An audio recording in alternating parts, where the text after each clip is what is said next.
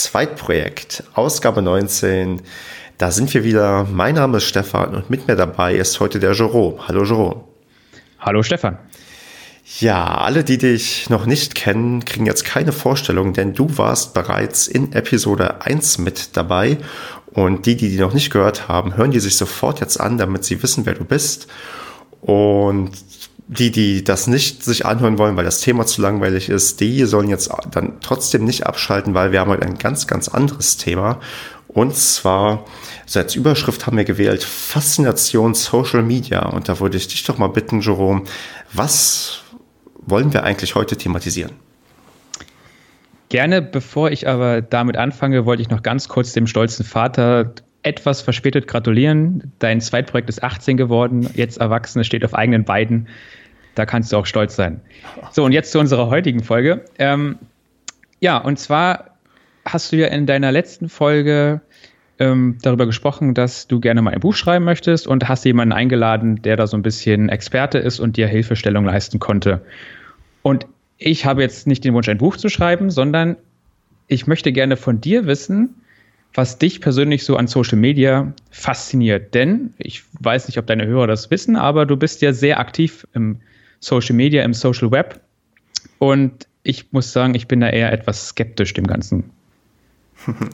Ja, also wir wollen so ein bisschen quasi über den Mehrwert von diversen sozialen Netzwerken und Plattformen reden und mal schauen, warum benutzt man die, warum sollte man die benutzen, warum sollte man die nicht benutzen. Und da hast du recht, da bin ich bei vielen, vielen Sachen sehr, sehr aktiv betreibe auch teilweise mehrere Accounts, weil ich dachte, das ist irgendwie praktischer. Hin und wieder ist das auch nur so, ja, natürlich gewachsen und am Ende vielleicht doch gar nicht so praktisch, aber man kann sich davon irgendwie nicht lösen, wie es vielleicht richtig wäre. Und da werden wir heute, denke ich mal, einige Sachen durchgehen. Jerome, ich glaube, du nutzt denn trotz deiner Zweifel auch die ein oder andere Social Media Plattform, oder? Sehr wenig, aber ja, also ich benutze Twitter und das ist auch somit das Einzige, was ich im Privaten nutze.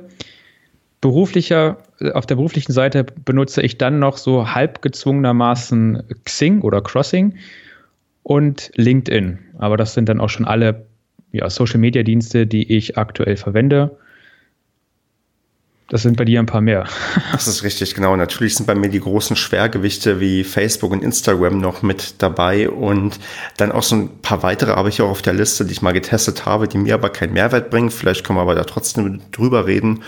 Und da gehen wir jetzt, denke ich mal, so als grundlegende Herangehensweise Schritt für Schritt mal durch, über welche ja, Sachen wir dann ja, Stück für Stück reden. Und wird da erstmal quasi so ein bisschen damit anfangen zu gucken, wie hat das eigentlich alles begonnen? Also ich finde ja Social Media und das Ganze drumherum, sich irgendwie selbst präsentieren, ist ein eigentlich eine recht ja, neue Erscheinung. Also ich erinnere mich noch als Kind oder als Jugendlicher, wo wir das Internet bekommen haben zu Hause und man sich mit einem 56K-Modem eingewählt hat und jedes Mal rausgeworfen wurde, wenn jemand telefonieren wollte. Da wurde mir noch mal gesagt, Stefan, sag bloß nirgendwo im Internet deinen richtigen Namen. Ich weiß nicht, warum war es bei dir ähnlich? Hat man dich da auch schon ganz, ganz früh erstmal gewarnt, als das Internet noch so ja, neu für uns war? Als es neu für uns war, waren wir noch Kinder. Und dementsprechend haben meine Eltern uns auch ans Herz gelegt, ja nicht unsere Clan-Namen zu verwenden, sondern natürlich hatten wir, wie glaube ich viele Leute damals, diese AOL-Starter-CD bekommen und haben uns Namen gegeben, die nicht unseren realen Namen entsprachen. Also ja, das kann ich bestätigen. Das war damals ähm, der erste Selbstschutz, gerade auch gegenüber den Kindern. Genau, und allein der Gedanke, wenn man sich mal jetzt zurückbesinnt, dass man damals irgendwie vor Augen gehabt hätte, dass man Fotos, Videos oder Sprache hochlädt, das ist eigentlich doch, ja, damals glaube ich, wäre das absurd gewesen, das überhaupt jemandem vorzuschlagen. Und heute ist es ein Stück weit normal. Viele Leute machen es. Ich glaube, Facebook hat weit über zwei Milliarden Nutzer in dem gesamten Netzwerk, was sie in ihrem Unternehmen umspannen und wir podcasten gemeinsam. Und da hat sich dann doch eine ja, gehörige Entwicklung irgendwie vollzogen in den letzten, ja, ich würde fast sagen, zehn Jahren. Ja, definitiv. Also ähm, alleine, wenn ich auch an Instagram denke, das Netzwerk besteht ja quasi nur aus Bildern und ein bisschen Text dazu. Genau, und damals war es gar nicht denkbar, überhaupt Bilder hochzuladen, weil es einfach viel zu lange gedauert hat. Ja, oder ja, hochladen war ja noch schlimmer oder ist ja immer noch schlimmer als herunterladen. Also ja. definitiv. Genau. Ja, jetzt ist die Frage, hast du denn bewusst, also wenn ich dich fragen würde, was ist so dein erster Berührungspunkt mit dem sozialen Netzwerk, wo du dich vielleicht auch angemeldet hast? Gibt es so etwas für dich? Also hat es irgendwann mal bei dir angefangen, jetzt, wo du sagen kannst, okay, im Jahr X habe ich das und das gemacht? Oder warst du eigentlich von vornherein so skeptisch, wie du heute uns vielleicht noch erzählen wirst? Naja, die ersten Kontakte mit Social Media im weitesten Sinne hatte ich damals auch wirklich über die AOL-Foren, mhm. ähm, die, es, die es damals gab, auch dann äh, zu unterschiedlichen Themengebieten, Sport, äh, Computer, Unterhaltung. Das erste soziale Netzwerk im eigentlichen Sinne war dann für mich StudiVZ. Und ich kann dir gar nicht mehr richtig sagen, wie ich dazu gekommen bin. Warum ich mich da angemeldet habe, wahrscheinlich war es der Gruppendruck. Das ist eine ähnliche Erinnerung, die ich auch habe. Weißt du noch ungefähr, wann du dich bei StudiVZ angemeldet hast, wie alt du ungefähr warst? Oh, ähm, nein. Zu Schulzeiten war das noch, da war man noch stolz, dass man als Schüler sich bei StudiVZ anmelden konnte. Es war, es war aber, also Schulzeit, wo das losging, das war aber wirklich erst so gegen Ende. Wir sind ja beide der gleiche Jahrgang und ich weiß, dass ich in der zwölften Klasse, glaube ich, noch dass das StudiVZ noch kein Thema war. Das wäre eher so wirklich präsent. Also ich habe mal nachgeguckt, denn ich habe meinen StudiVZ-Account von damals noch, dass ich mich 2007 angemeldet habe. Das war quasi ein Jahr nach dem Abitur, weil ich erinnere mich, dass ich auch noch eine gewisse Verweigerungshaltung damals hatte. Aber dann mit Beginn meines Studiums nach dem Zivildienst halt im Jahr 2007 habe ich mich dann doch angemeldet. Ich glaube, mir muss es früher gewesen sein, denn zu Bundeswehrzeiten war ich da schon vertreten. Und ich bin ja nach dem Abitur direkt ähm, eingezogen worden zum Grundwehrdienst. Das heißt, 2006 wird es, wird es, wird es für mich soweit gewesen sein. Genau, das wird ungefähr so dann die Zeit halt gewesen sein, 2006, 2007, wo man sich da angemeldet hat. Und ja, also hatte das für dich denn damals vielleicht doch einen Mehrwert oder hast du irgendwie auch früh schon gemerkt, okay, 2006 angemeldet und 2008 wieder abgemeldet? Äh, na, abgemeldet habe ich mich bis heute nicht. Das ist eine Kartei. Ich bin eine der Karteileichen, ähm, die ja immer noch herangezogen werden bei den äh, Verkäufen und Käufen von StudiVZ. Das ist ja über mehrere Hände gegangen.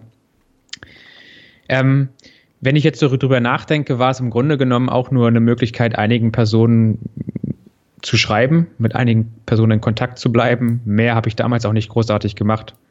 Also ich habe jetzt keine großen Bilder geteilt. Ich war jetzt in keinen großen Gruppen aktiv. Das war alles standardmäßig das, äh, ja, eigentlich das Nachrichten schreiben und empfangen. Und hattest du oder hast du da deinen Klarnamen angegeben oder ein Pseudonym? Ich habe das variiert. Ich habe angefangen mit Initialien oder ähnlichem, habe dann wahrscheinlich später auch mal meinen Klarnamen verwendet, ja. Ich, weil ich erinnere mich, ich glaube, ich habe auch mit einem Fake-Namen vermutlich angefangen, habe aber da auch hin und her variiert, weil bei StudiVZ gab es auch schon so irgendwann mal so, na, ich würde sagen, für heutige Verhältnisse Daten-Skandelchen, wo halt so ein bisschen was passiert ist, weil irgendwer da, glaube ich, Daten massenhaft automatisiert abgegriffen hat und man plötzlich gesagt hat, oh, das ist vielleicht doch alles nicht so toll, da alle Daten irgendwie offen zu legen. Und plötzlich haben irgendwie alle nur noch mit irgendwelchen Kurzversionen ihrer Namen oder mit irgendwelchen Initialen da quasi gearbeitet. Aber ich glaube, aktuell bei meinem Account bin ich auch noch mit dem, mit einem Fake-Namen drin, bin mir aber auch nicht ganz sicher. Ganz lustig ist ja, dass wir anscheinend beide das nicht gelöscht haben, wo ich dich mal fragen muss, warum hast du den Account bisher nicht gelöscht? Weil irgendwann ging ja so eine Art, ja, Löschwelle los, weil die Leute es einfach nicht mehr gebraucht haben. Na, ich habe es nicht gelöscht, weil damals irgendwann alle zu Facebook gewandert sind und ich aber nicht mitgewandert bin und der Account für mich dann keine Relevanz mehr hatte. Ja, und dann ist er einfach so ähm, verschwunden im Gedächtnis, also war weg unter allen anderen Dingen, die man dann zu tun hatte. Lockst du dich denn noch manchmal ein? Nein, gar nicht mehr. Du? ja, also sagen wir so eins, zweimal im Jahr mache ich das tatsächlich, dass ich mal gucke, okay, was hat sich getan und Überraschung, es tut sich normalerweise nichts. Ich habe man auch dann immer noch so grob im Kopf, wie viele StudiVZ-Freunde ich ungefähr hatte und schaue, okay, ist da vielleicht wieder einer weniger, weil hin und wieder löscht sich, glaube ich, noch jemand. Aber mhm. klar, wenn ich mich einlogge, ist halt einfach nichts passiert. Du kannst dir ja anzeigen, wann sich wer zum letzten Mal ja am eigenen Profil beschäftigt hat und sein Profil geändert hat. Und da sind halt die letzten Änderungen, glaube ich, aus dem Jahr 2011 oder 2010. Also wo man sieht, okay, all meine StudiVZ-Freunde haben vor ein paar Jahren das komplett liegen gelassen und das halt wirklich also das, ich finde das Einloggen fast schon spannend in der Form, weil du wirklich in so, in so einer komplett verlassenen Geisterstadt bist.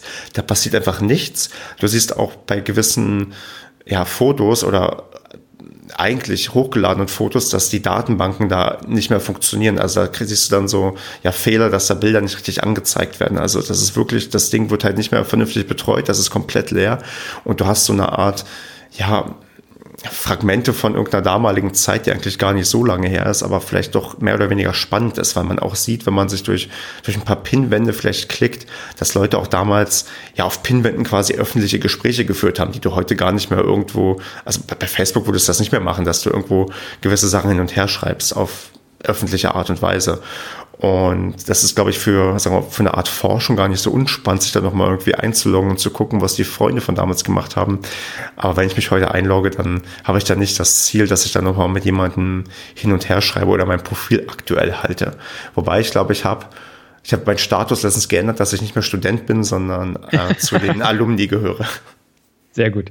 Also was, was mir aufgefallen ist vor ein paar Jahren, das ist aber schon wirklich ein paar Jahre her, gab es so eine Welle von na, also ein, eindeutig zweideutigen Nachrichten aus dem StudiVZ. Also es war immer, es ist immer noch so, dass meine, äh, mein StudiVZ-Account mit meiner E-Mail-Adresse verbunden ist und ich halt äh, eine Nachricht bekomme, wenn mir jemand bei StudiVZ etwas schreibt.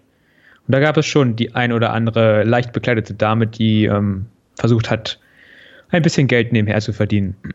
Hm, interessant. Ich, ich, okay, ist dir das nicht aufgefallen? Hast du das nie gehabt bei dir? Also, also StudiVZ, Spam kann ich mich eigentlich nicht dran erinnern, dass ich da jemals was bekommen habe. Ah, okay, vielleicht war ich was Besonderes, keine Ahnung. Oder du in dem Fall dann. Vielleicht bist du der, die 2%, die das nicht bekommen haben. Ja, vielleicht. Also ich kann mich jetzt nicht erinnern, dass da irgendwie Sachen ja in der Form irgendwie bei mir aufgeschlagen sind, aber ja, das kommt halt dann auch vor, wenn dann irgendwo halt Daten mal irgendwo abgegriffen werden oder irgendwo herumliegen, dass man dann plötzlich irgendwelche dubiosen Nachrichten bekommt. Bist du denn damals mit zu Facebook gewandert, als dann diese große Übertrittswelle kam, also quasi über den Teich schwappte? Also ich bin auch so jemand gewesen und ich würde sagen, wir leiten jetzt mal so ein bisschen das Facebook-Segment halt auch ein der sich da auch wie bei StudiVZ erstmal so, sagen wir mal, verweigert hat. Also so eine gewisse Vorsicht, weil ja, irgendwie Facebook A waren noch nicht alle da, weil die meisten haben halt StudiVZ genutzt und das war auch eine Plattform, die halt irgendwie für die Zwecke damals, die man für es benötigt hat, funktioniert hat. Und ähm, ich halt noch keinen Mehrwert gesehen habe, mich bei Facebook irgendwie anzumelden. Bei mir ging das erst 2010 los, wo ich jetzt aus dem Bauch heraus schätzen würde, dass 50 Prozent meiner StudiVZ-Freunde schon drüben war, aber mehr oder weniger beide Netzwerke parallel betrieben hat. Äh, und ich dann in dem Jahr quasi auch rübergewechselt bin und die Sache parallel betrieben habe, weil ich damals ein Austauschsemester gemacht habe in Frankreich. Und in Frankreich kannte kein Mensch StudiVZ und dann dachte ich, ja gut, der musste wohl jetzt halt doch Facebook nehmen, um irgendwie hier ja, das zu machen, was dann irgendwie alle machen und um auch irgendwie im, im Kontakt mit den Leuten zu bleiben, weil es halt auch die Kommunikation dann deutlich vereinfacht hat, weil äh, wenn man mit den Leuten da geschrieben hat, dann konnte man wenigstens die, das Geschriebene bei einem Google Translator reinhauen und dann doch verstehen, dass der Kurs morgen ausfällt oder, oder doch stattfindet. Und so geschah es dann, dass ich 2010 quasi zu Facebook rübergewandert bin, weil ich halt dadurch mir quasi Leute als Kontaktdaten irgendwie sichern konnte, die ich halt sonst nicht hätte abgreifen können. Ja, verstehe ich. Also dazu kurze Anekdote aus meinem Studentenleben. Ich war auch für ein Semester im Ausland in Finnland und äh, dort lief die komplette Kommunikation auch über Facebook. Also auch das äh, Ankündigen von Events, Ausflügen und so weiter. Ich habe es trotzdem geschafft, Facebook fernzubleiben, weil ich einen sehr ähm, kooperativen Mitbewohner hatte, der mich immer informiert hat, wenn über Facebook was Neues hereingekommen ist. Ja, das ist ja immer so ein Phänomen, von dem die Leute erzählen, die bei Facebook quasi nicht angemeldet sind. Dass, also wenn man mal so ein paar Artikel liest, wo dann Leute aus irgendwelchen Gründen den Selbstversuch starten, wie schaffe ich es, zwei Wochen ohne Internet zu leben, dass man einen Schritt weit das befürchten muss, dass man aus dem sozialen Leben irgendwie ausgeschlossen wird. Also ging es dir denn so, dass du durch, ja, durch, die, durch den Verzicht auf Facebook öfters mal Sachen verpasst hast oder hast du eigentlich immer Sachen noch rechtzeitig mitbekommen oder hat man dich wirklich mal vergessen? Also ich glaube, das Semester in Finnland war sozusagen das heikelste, was Facebook anging und die in Anführungszeichen Verpflichtung, da auch angemeldet zu sein da hatte ich zum Glück, wie gesagt, meinen Mitbewohner, der ähm, war immer sehr, sehr hilfsbereit und hat mir dann entsprechend die Information weitergeleitet. Jetzt in meinem ganzen restlichen Leben kann ich sagen, ich habe es auch sehr gut ohne Facebook geschafft und ich fühlte mich zu keinem Zeitpunkt ausgeschlossen. Hm, okay. War es denn bei dir großartig anders? Also ich meine, hast du das Gefühl gehabt, durch Facebook gewinnst du eher an Informationen und ähm, keine Ahnung, bist du mit Leuten in Kontakt oder erfährst du über Events, die du sonst nicht gehabt hättest? Mm, tendenziell würde ich vermuten, dass ich auf jeden Fall in der Anfangszeit einiges an ja, Informationen für soziale Leben bei Facebook irgendwie herausgezogen habe, wobei das natürlich als auch eine Art Romantisierung sein kann, dass früher alles besser war, weil für mich der Mehrwert äh, für, von Facebook auch deutlich abgenommen hat. Aber damals ging es halt dann so los, Leute haben halt angefangen, ihre Geburtstagseinladung per Facebook irgendwie zu verschicken. Und dann besteht natürlich schon irgendwie die Gefahr, dass wenn du da irgendwie nicht in deren Freundesliste auftauchst, weil so eine Freundesliste ist halt ein super Adressbuch, wo du einfach mal alle quasi durchgehen kannst kannst und Leute irgendwie einladen kannst, die da dabei haben möchtest, da besteht dann schon theoretisch die Gefahr, wenn du halt nicht der bist, den sie sowieso abgespeichert haben als denjenigen, der hat eh kein Facebook, dem muss man eh immer noch mal eine SMS oder so schreiben, dann besteht schon die Gefahr, dass man dich halt irgendwie vergisst. Aber vielleicht ist es auch nur eine, ja, eine, eine überflüssige Panik oder da hat das Unternehmen gut so eine Art Mechanismus im Gehirn ausgenutzt, dass Leute halt darauf irgendwie ja, also davon schon irgendwie ein Stück weit abhängig werden, sich bei Facebook mit ja irgendwelche Informationen zu holen, die man eigentlich gar nicht braucht, weil ich erinnere mich noch damals zum Beispiel bin ich die den Newsfeed quasi immer von jeden Tag von oben bis unten quasi durchgegangen, um zu gucken, was haben Leute gepostet, was wurden für Bilder hochgeladen. Also wirklich so wie, als wie ich heute auf tagesschau.de gehe und einfach die Nachrichten von oben nach unten durchscrolle, dass ich einfach mal geguckt habe, okay, was hat Facebook eigentlich auch damals noch chronologisch für, für Neuigkeiten für mich irgendwie bereit, weil es auch damals noch deutlich überschaubarer war und auch so ein gewisser Mehrwert dabei war. Aber das ist dann vielleicht dann auch eher so eine Sache, okay, da wurden halt Mechanismen im Gehirn ausgenutzt wie ich gerade meinte und halt nicht die Sache, wo ich die, wenn ich die halt nicht gehabt hätte, dass mein Leben irgendwie sozial ärmer oder schlechter verlaufen wäre.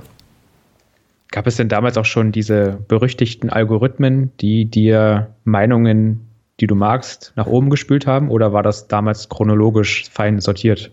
Ich, in meiner Erinnerung war damals der Newsfeed quasi noch chronologisch oder man konnte zumindest einfacher umschalten. Also, dass das quasi eine Einstellung war und dann hast du halt entweder da die Empfehlungen für dich bekommen oder die Chronologie. Und ich habe auch lange, und das ist ja immer noch so ein Streitthema auch bei anderen sozialen Netzwerken, darauf Wert gelegt, mir alles anzuschauen. Also, das war mir schon irgendwie also ich will nicht sagen, mir war wichtig, dass ich die Information nicht gefiltert bekomme, weil ich glaube, soweit habe ich damals noch gar nicht gedacht. Mir war, glaube ich, einfach wichtig, nichts zu verpassen. Ich hatte das Gefühl, wenn da irgendwie was woanders einsortiert wird, dass man da was verpassen könnte. Hm. Was eigentlich auch bekloppt ist, weil, also wie gesagt, ich glaube nicht, dass ich da irgendwas verpasst hätte, wenn ich da nicht angemeldet gewesen wäre. Ja, also vielleicht hättest du was verpasst, aber ob das dann ob es dann nicht doch verpassenswert gewesen wäre. Ja, also man muss ja nicht zu allem, also muss nicht, man muss nicht alles wissen, ähm, weil Wissen belastet manchmal auch. Und ich merke es jetzt, also ich bin ja bei Twitter und ich merke es auch, dass es teilweise sehr fordernd ist oder dass man gerne mal zu viel ähm, einfach nochmal durchscrollt, um wirklich zu, zu, zu wissen, okay, ich habe jetzt alles gelesen. Dabei waren die letzten drei äh, Tweets absolut uninteressant für mich. Ähm, ja, ist schon interessant. Also, welche, welche Mechanismen äh, Facebook da bei dir ausgelöst hat und ähnlich ja bei mir bei Twitter. Also, das äh, Completionist gehen, ne? Ja. alles, alles wissen, alles lesen. Richtig. Also das ist aber, glaube ich, eine Sache, bei der wirst du irgendwann eventuell müde, weil bei, bei mir ist wirklich so eine Art, also bei Facebook hat auf jeden Fall eine Art Müdigkeit, was das geht, eingesetzt. Also ich bin inzwischen so weit, dass mir, ich glaube, du kannst immer noch irgendwo versteckt einstellen, ob du ähm, Chronologie haben willst oder ja, umsortiert die besten Highlights für dich. Und ich glaube, ich habe keine Ahnung, was ich da eingestellt habe.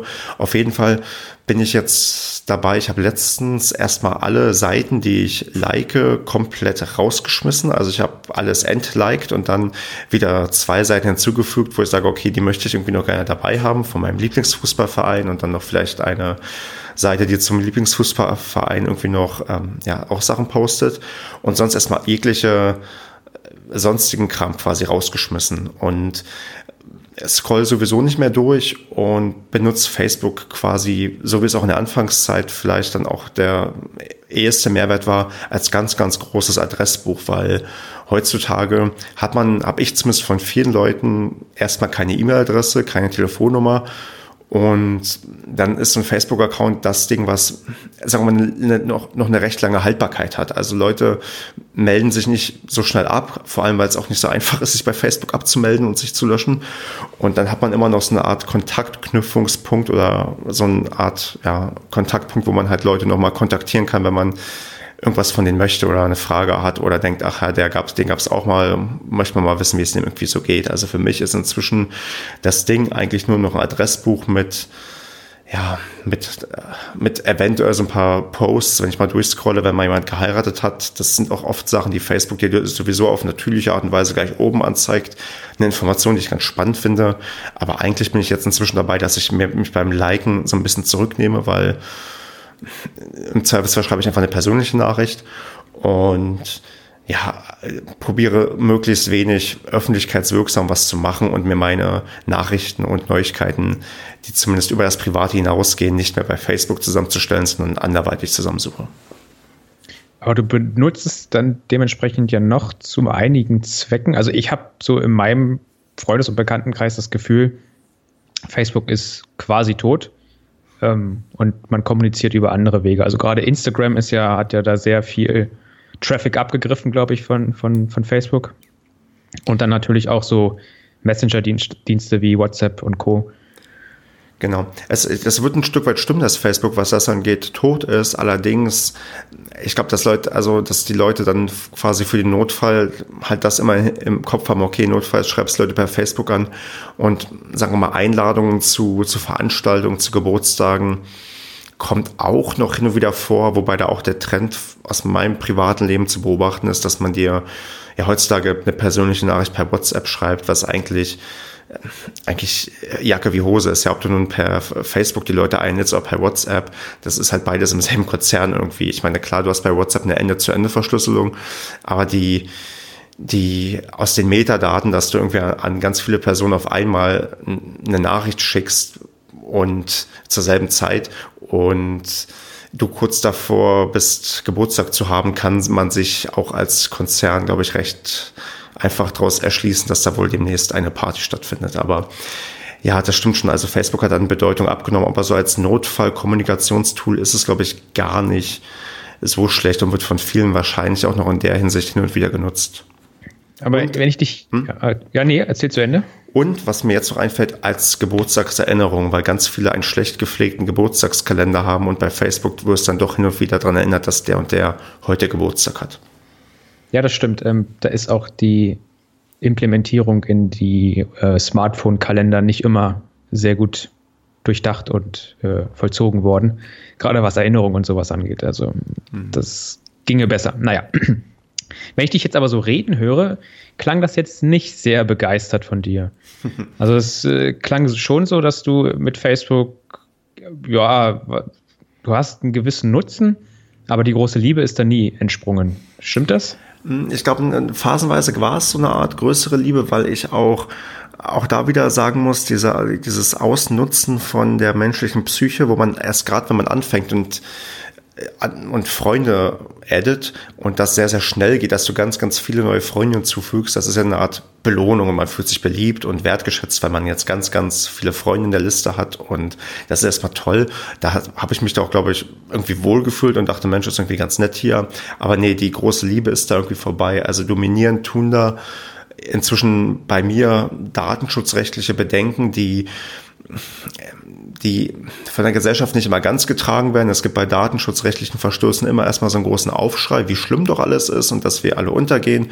Und nach zwei Wochen interessiert es dann doch keinen mehr und du boykottierst dann die App doch nicht. Aber insgesamt bin ich da inzwischen halt eher defensiv und vorsichtig und war auch irgendwann mal so, habe ich mit dem Gedanken gespielt, mich auch komplett quasi abzumelden.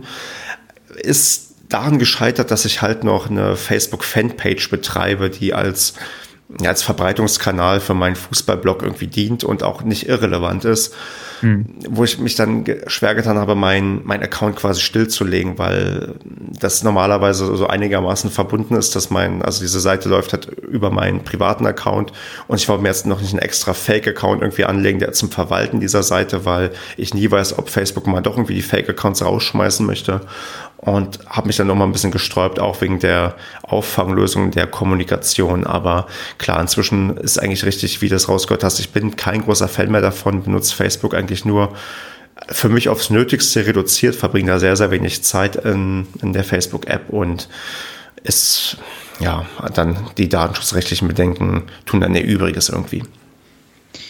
Jetzt hast du ja gerade deinen äh, Fußball-Blog angesprochen und auch, dass Facebook da ein guter Verbreitungskanal ist. Hast du denn mal darüber nachgedacht, einen Firmen-Account anzulegen? Denn das ist auch noch so ein bisschen, was ich heute gerne mit dir besprechen wollen würde.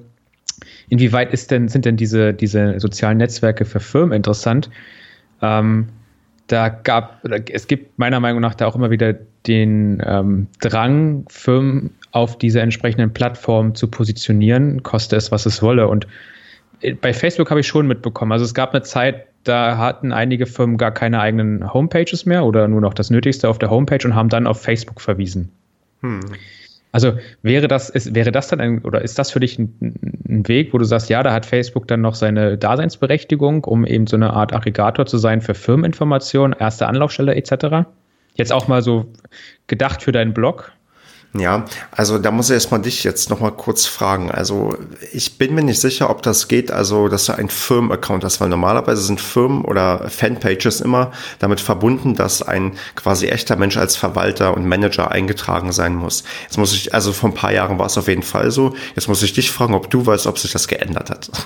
Also ich bin, war, war noch nie bei Facebook. Ähm, ich kann das sozusagen nur okay. aus der Perspektive ähm, beschreiben als quasi komplett Außenstehender, der okay. dann über entsprechende Suchen auf das Facebook-Profil der Firma XY gekommen ist. Genau, nee, dann, dann stelle ich das mal so klar. Also meines Wissens nach ist es so, dass du keine separate ja, Firmen-Fanpage machen kannst. Du brauchst immer einen Account, einen menschlichen, der dahinter steckt. Deswegen ist es schwierig, dass, also es gab, glaube ich, mal Zeiten, wo das ging. In der Zeit, wo ich mich damit auseinandergesetzt habe, ging es eh nicht. Deswegen habe ich gerade erzählt, Fake-Account zur Verwalten der Gruppe oder zum Verwalten des, ähm, der Fanpage und ist halt nicht möglich. Also du brauchst halt immer einen echten Account.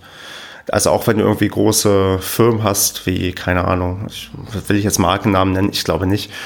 Äh, die haben in der Regel sind da Personen als Administratoren und Manager von diesen Seiten hinterlegt, die halt darauf arbeiten können und halt entsprechende Berechtigung haben.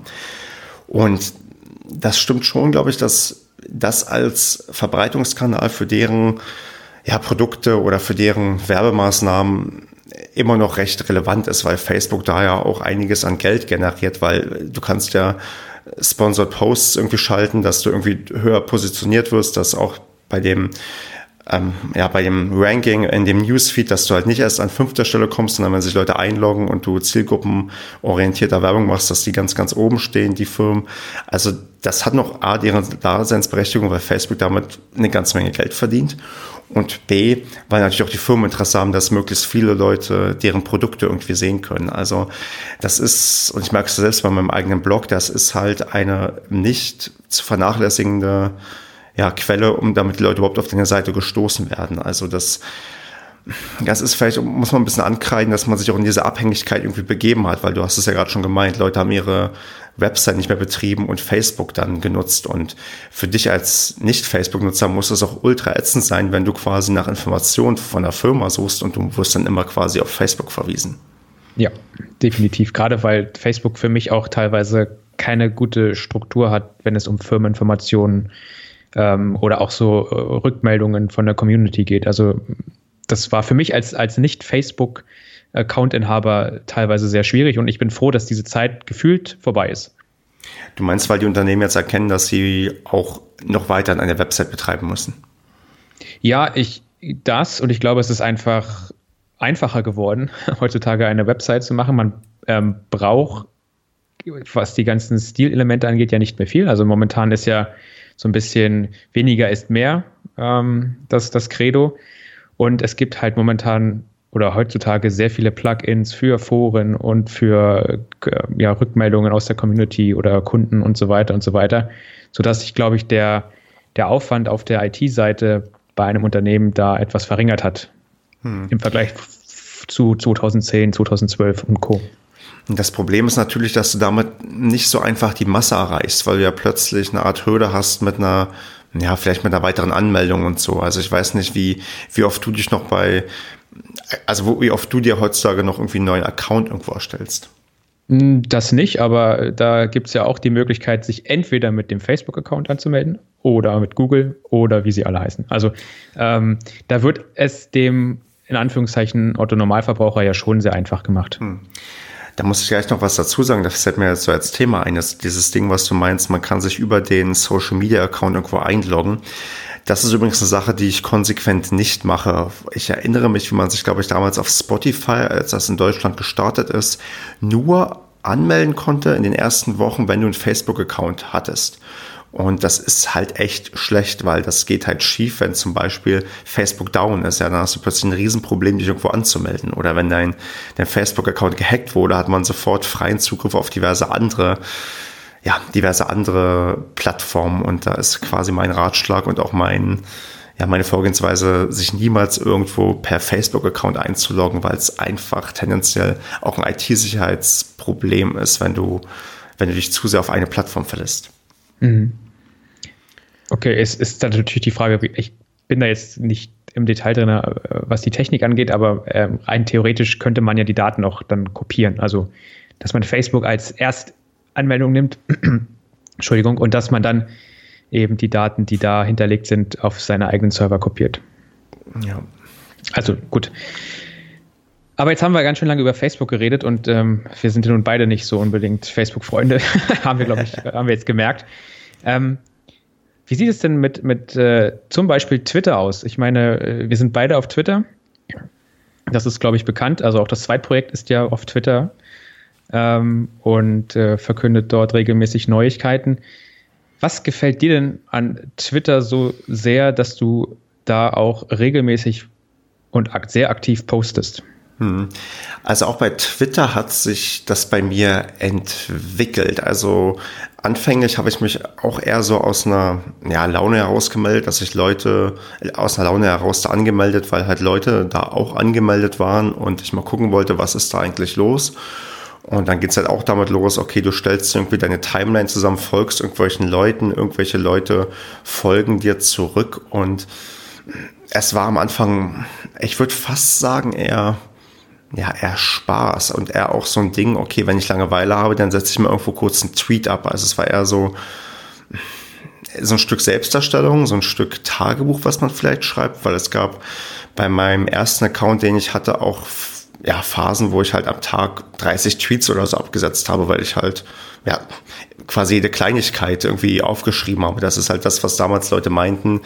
Ich melde mich da nicht an, weil was interessiert's mich, äh, was interessiert's andere Leute, wenn ich auf Toilette gehe, gehe oder so. Und das war, glaube ich, so ein bisschen das, ja, war mir egal, ob es die Leute interessiert oder nicht. Ich posaune erstmal irgendwie alles so heraus. Also so habe ich, glaube ich, damit ursprünglich angefangen und habe mit der Zeit dann so für mich den Mehrwert entdeckt, dass ich bei Twitter mir recht gut Informationen zusammensuche oder auch Informationen reingespielt bekomme, die mich interessieren, weil ich, sagen wir mal so, wenn ich mit, wenn ich mir den Newsfeed von Facebook angucke, bin ich davon Nachrichten umgeben, die meine Freunde irgendwie interessieren. Im Allgemeinen sind Freunde von einem oder Bekannte von einem also die interessieren sich für Sachen, die für dich irgendwie uninteressant sind oder vielleicht nicht so, so, so, so zielgruppenorientiert auf dich irgendwie passen. Ich meine, klar, auch du hast mit den Gemeinsamkeiten, aber da du bei Facebook eine ganz große Masse von allen Leuten sammelst, die du kennst, ist das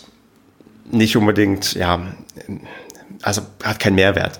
Und bei Twitter, da habe ich dann wirklich dann mir Leute zusammengesucht, die interessante Sachen posten, die irgendwie spannende Meinung haben und oder Sachen, wo ich einfach schnell Informationen haben möchte, sei es irgendwie sowas wie Nachrichten verbreiten sich sehr, sehr schnell über Twitter. Da gab es, glaube ich, mal ein, vor etlichen Jahren so ein Phänomen, dass irgendwo in Amerika gab es ein Erdbeben und die Leute, die davon auch dann noch auf den Ausläufern betroffen waren, haben erst auf Twitter davon gelesen, dass jetzt ein, dass da ein Erdbeben ist und dann haben sie das Erdbeben gemerkt, weil einfach Twitter schneller ist als die Erde bebt.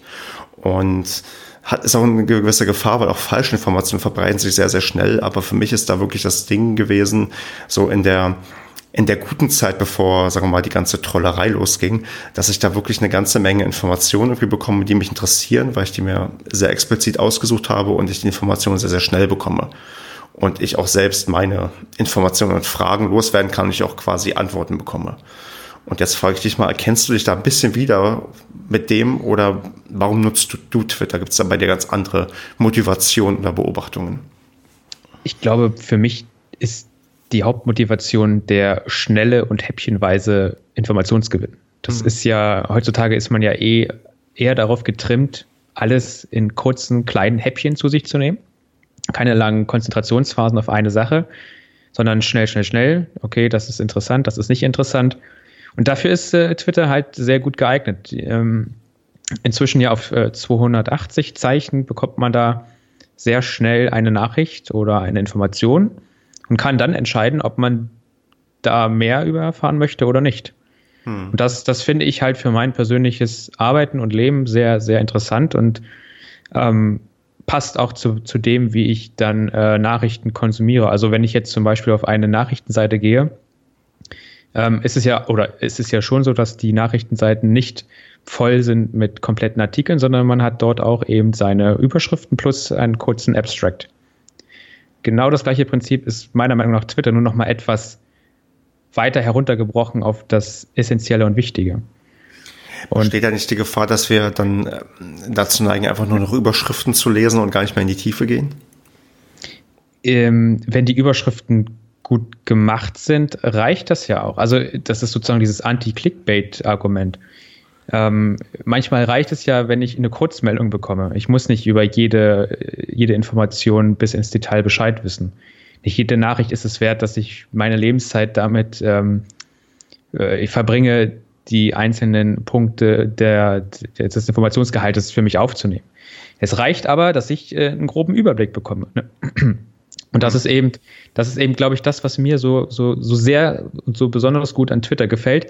Plus, ähm, dass, dass Twitter dich zwingt dazu, pointiert Nachrichten abzusetzen, die dann, für, also bei den Leuten, denen ich folge, dann häufiger mal auch ähm, ein Schmunzeln bei mir auswirken.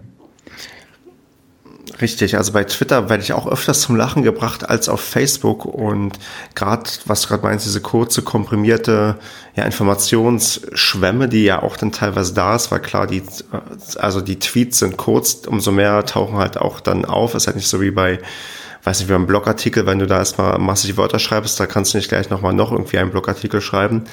Das ist schon eine, ich würde fast sagen, eine Stärke und Schwäche zugleich, weil natürlich kann man dann Sachen, wie wir sie jetzt zum Beispiel im Podcast behandeln, das kannst du halt nie im Leben auf 280 Zeichen herunterdampfen, was wir hier gerade uns erzählen. Das stimmt, aber man kann zumindest mit einer kurzen, knackigen Information darauf hinweisen, es gibt diese Episode oder diese Folge und wer mehr über die Faszination von Social Media erfahren möchte, der hört dann vielleicht mal rein. Wie sieht denn deine Twitter-Timeline erstmal sich aus? Ist sie bei dir chronologisch sortiert oder hast du diese Funktion, dass dir die besten Tweets zuerst angezeigt werden? Definitiv chronologisch und ich war auch heilfroh, als Twitter das eingeführt hatte auf der App. Ähm, denn nichts ist schlimmer, als wenn ich die App aufrufe und ich die Nachrichten nochmal durchgemischt bekomme, die ich schon kenne und noch nicht kenne. Das ist ineffektiv. Highlight ist da auch die, die, die, ja, die Sache, wenn du bei einem, also irgendwie nach einem Fußballspiel mitgeteilt bekommst, wie die Aufstellung ist, wo du denkst, ja, okay, das ist mir eigentlich egal, ich will jetzt das Ergebnis wissen, aber keine Aufstellung, weil das kommt immer mal wieder vor, dass dann Sachen hochgepusht werden, die längst an Relevanz verloren haben. Ja. Ja, ja also. Oder wenn dann mehrteilige äh, Tweets kommen, dass dann Teil 3 vor Teil 1, vor Teil 2, vor Teil 4 stehen. Ja. Äh, bringt mir nicht sehr viel als Nutzer, ehrlicherweise. Das ist komisch, dass Twitter aber trotzdem so viel Wert darauf verlegt, immer wieder daran rumzudoktern, weil ich das, was ich halt immer lese, ist ja, die Chronologie ist eigentlich das richtig Gute, was es irgendwie gab und dass man da immer wieder probiert hat, den Leuten aufzudrücken, okay, jetzt guckt euch mal doch lieber nur die besten Tweets an. Hat das nicht auch monetäre Hintergründe, ähnlich wie bei äh, Facebook und ich kenne mich bei Instagram wiederum nicht aus, aber ist das bei Instagram nicht auch so? Du meinst, dass dir quasi Leute bezahlen dafür, dass die Dinger zuerst angezeigt werden und dadurch halt Geld verdient wird? Genau, beziehungsweise, dass du über so, äh, wenn du einen guten Tweet absetzt, also über die Mast sozusagen da auch, ähm, dass Twitter da auch entsprechend dort Werbung platzieren kann in dem Umfeld. Ja, das kann durchaus eine Rolle spielen, aber die beste Werbung ist ja dann vielleicht doch schöner Nutzerkomfort, dass du dich auf der App wohlfühlst, weil also man muss ja schon irgendwie auf die, ja, auf die Nutzer irgendwie hören, weil, also, ich erinnere mich zum Beispiel damals, wo man auch diesen, aus, aus dem Faven Liken gemacht hat, weil man ja irgendwie festgestellt hat, dass das Herz viel besser ankommt als der Stern. Und dabei hatte man das Gefühl, okay, man passt sich eigentlich eher Facebook an, als dass man irgendwie da individuell Alleinstellungsmerkmale entwickelt, weil ganz, ganz oft hatte ich so die Befürchtung, dass man irgendwie so zu ja, Facebook Light irgendwie wird, weil man ganz oft sich eher dort angepasst hat, als dass man selbst irgendwie innovativ war. Ich weiß nicht, ist dir das auch manchmal so vorgekommen als nicht Facebook, aber Twitter-Nutzer? Ja, das ist selbst mir nicht entgangen. Ähm, auch wo du, also diese Fame-Like-Geschichte ist sehr witzig. Das hatte ich total verdrängt. Ich war ähm, ganz, also ich hatte relativ früh schon mal einen Versuch bei Twitter gewagt, habe den dann aber abgebrochen, weil äh, hatte noch nicht so den Mehrwert für mich. Der kam dann erst später dazu, als dann eben immer mehr Newsportale auch ähm, dort aktiv wurden. Und ja, ich erinnere mich, da gab es einen Stern. Und äh, für mich hat das jetzt auch eine ganz andere Herangehensweise. Also ein Stern bedeutete damals diesen Tweet, den, den mag ich so sehr, den möchte ich behalten. Also den, den möchte ich mir nochmal angucken in einem halben Jahr und äh, denken, ach, war der schön. Das Herz symbolisiert für mich jetzt eher den, die Zustimmung zu dem Tweet ähm, und weniger ein, äh, das möchte ich mir aufbewahren für, für spätere Momente. Ja, ähnlich wie quasi die Favoritenliste im Browser. Ich glaube, das wird auch in der Regel eher mit einem Stern gemacht als mit einem, ja, als mit einem Herz sowieso. Und klar, da, ich glaube, das hat dann wahrscheinlich auch den Grund gehabt, Twitter wollte mehr Interaktion und vielleicht genau mit der Argumentation, wie du gerade gesagt hast, hat man halt da umgestellt. Aber ist es denn, also das wäre jetzt für mich keine, keine negative Entwicklung. Das ist, ehrlicherweise hatte ich den Stern so selten, ähm, gedrückt oder, oder ausgewählt, weil ich, weil ich das als so, als, als so hohes Gut empfand. Und dieses Herz drücke ich jetzt dann doch schon öfter, weil ich auch manchmal jemandem mitteilen möchte, dass mir der Tweet gefällt, ohne dass er jetzt für mich so besonders ist, dass ich ihn äh, speichere.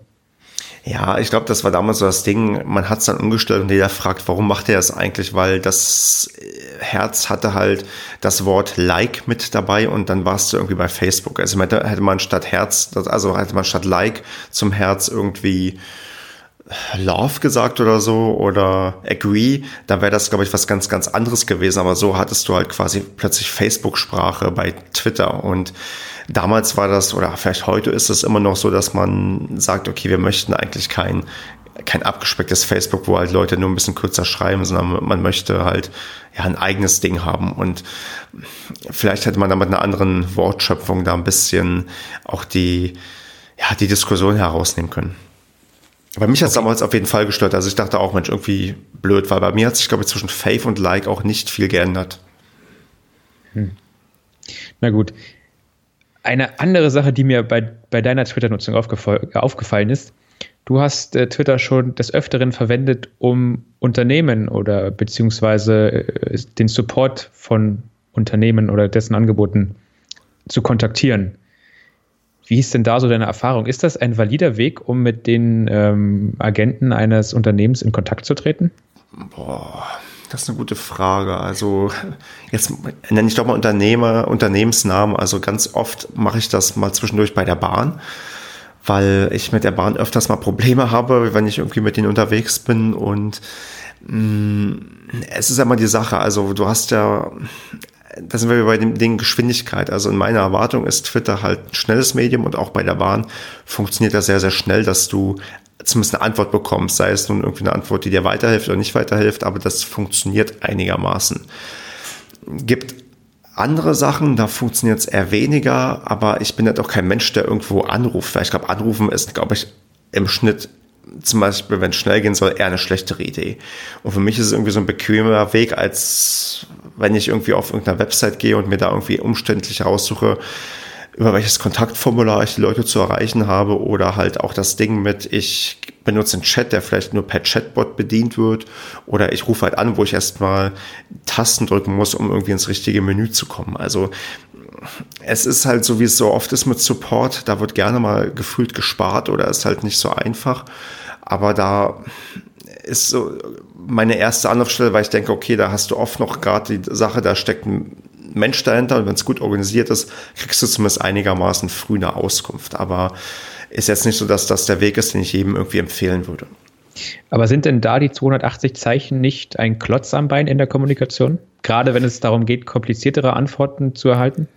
Hm, das kommt drauf an, da hast du schon recht, aber dann wird ja in der Regel darauf verwiesen, schreib uns bitte mal eine Direct Message und da hast du ja unbegrenzte Zeichen und dann hilft man dir dann auch unter Umständen weiter, unter Umständen auch nicht. Das heißt, ähm, aber der Weg der Direct Message ist ja von vornherein offen. Das stimmt, aber vielleicht ist auch manchmal das Ding, ich möchte öffentlich anprangern, dass ich vielleicht mit dem und dem Unternehmen gerade das und das Problem habe und vielleicht kommt es ja vor, dass jemand aus der Timeline das ähnliche Problem schon mal hat und dann schreiben kann, du musst das und das und das machen oder das geht sowieso mhm. nicht. Okay, hast du es denn auch schon mal genutzt, um Unternehmen zu loben? Hm, ja, definitiv. Also da fällt mir ein, dass ich vor kurzem recht intensiv BlaBlaCar gefeiert habe, weil ich, jetzt nenne ich den zweiten, das zweite Unternehmen, aber das ist gut, weil BlaBlaCar hat mir sagen wir so, durch die letzten Jahre recht intensiv quasi geholfen, Mitfahrgelegenheiten zu finden. Ich habe da auch eine sehr, sehr hohe ja, Anzahl von Kilometern heruntergerissen und wo ich einfach mal quasi so ein, so ein bisschen Plädoyer dafür gehalten habe, dass das eigentlich ähm, ganz gut ist, ganz gut funktioniert und eigentlich eine ja, tolle Plattform ist, auch weil man mehr also auch so ein, ich habe auch so einen Vorschlag gemacht, weil man hatte mir halt so geschrieben in der Direct Message, dass ich in dem und dem Jahr zu den 1% aktivsten Leuten bei BlaBlaCar gehörte, was die Kilometeranzahl anging und meinte, das können die doch irgendwie benutzen, um vielleicht eine Art Bonussystem oder sowas einzubauen, dass du quasi belohnt wirst, wenn du möglichst viel mit BlaBlaCar umherfährst und ähm, mhm. also klar Lob und auch Anregung, also das mache ich auch, also klar, man meckert immer lieber und das ist immer einfacher, aber hin und wieder sage ich auch mal, die und die Sache ist gut oder die und die Sache kann man auch so und so besser machen. Okay. Das ist nämlich jetzt, ich, ich gehe jetzt mal den Schritt auf die andere Seite und ähm, bin ein Unternehmen. Hm. Das ist gar nicht so einfach. Ähm, denn äh, Twitter ist da ja schon verglichen mit einer E-Mail oder einem Anruf sehr unstrukturiert. Und wie du schon sagst, also es muss ja auch relativ schnell gehen, wenn man drei, vier Tage wartet auf, auf eine Antwort. Das ist ja, ist ja ein No-Go.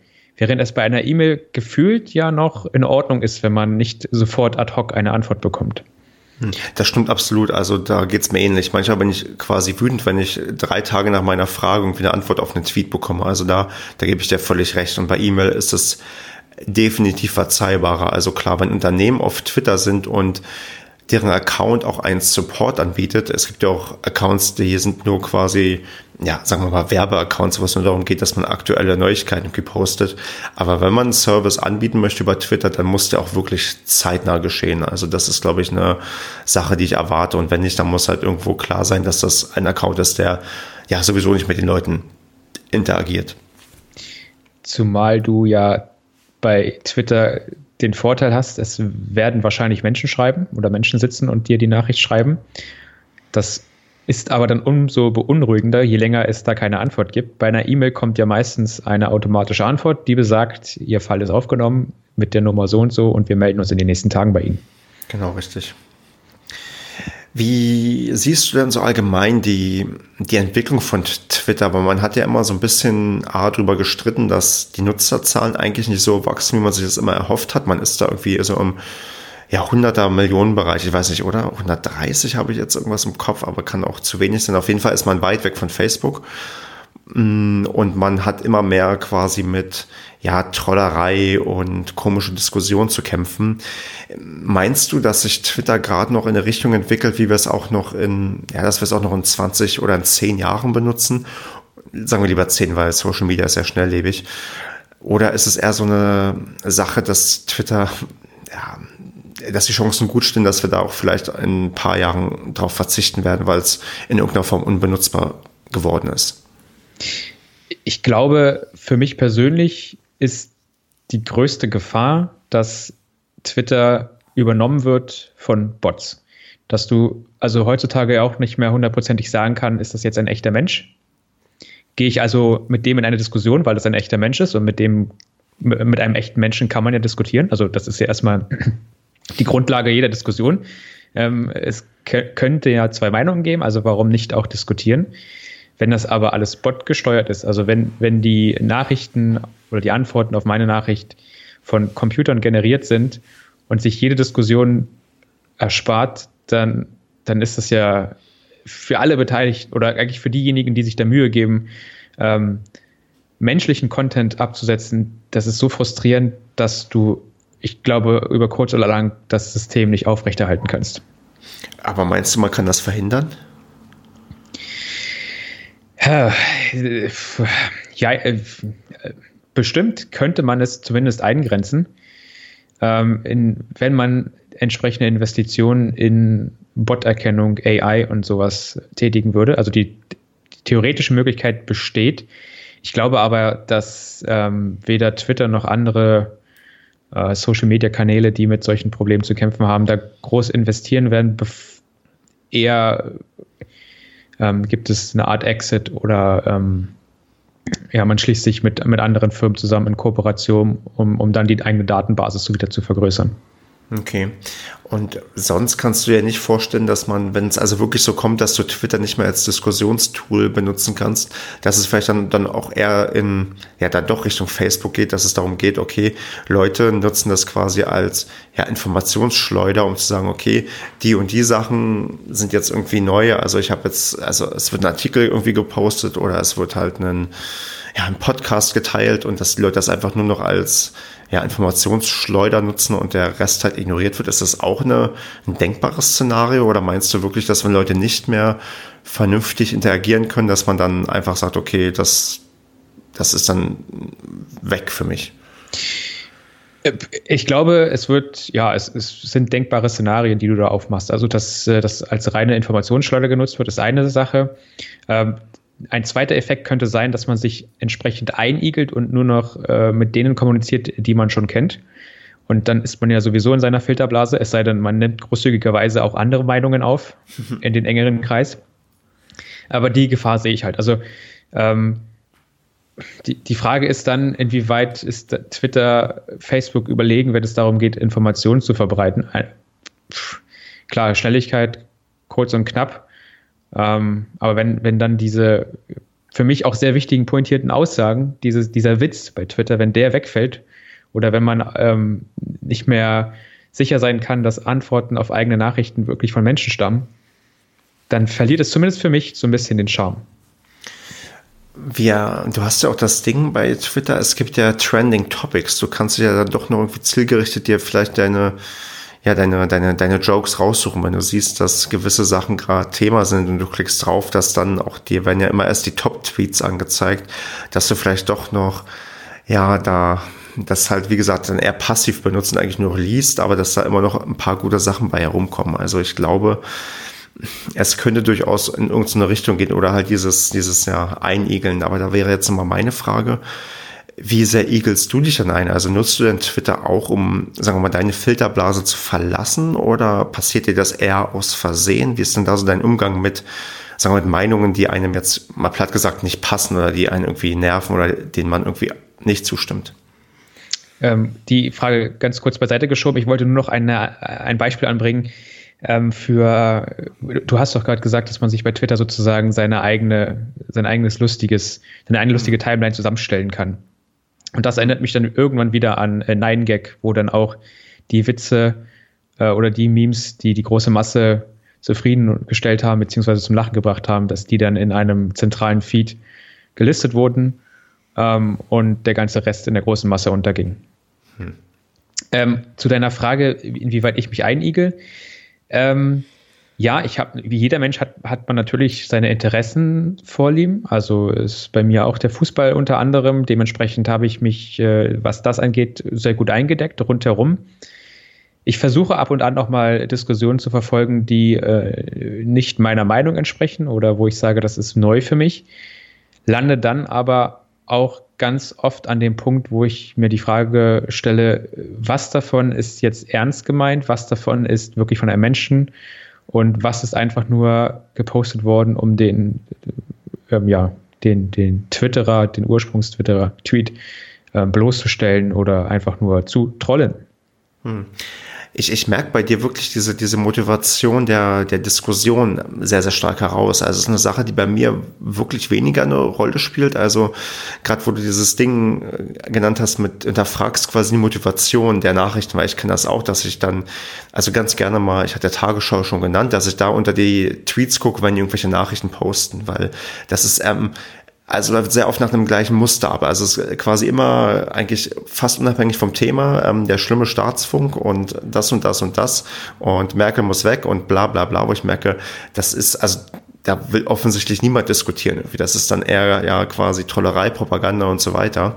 Und wo ich mich dann quasi bei solchen Sachen schon festgelegt habe, dass ich, sagen wir so, ich lese mir manchmal durch und merke, dass ich da vielleicht ein bisschen abhärte und merke, okay, das ist ein Phänomen, was vorkommt und das Wichtigste und Richtigste für mich ist, dass, sagen wir mal, wenn ich es lese, dass ich es dann ignoriere und das irgendwie nicht denke, okay, ich muss diese Leute irgendwie bekehren.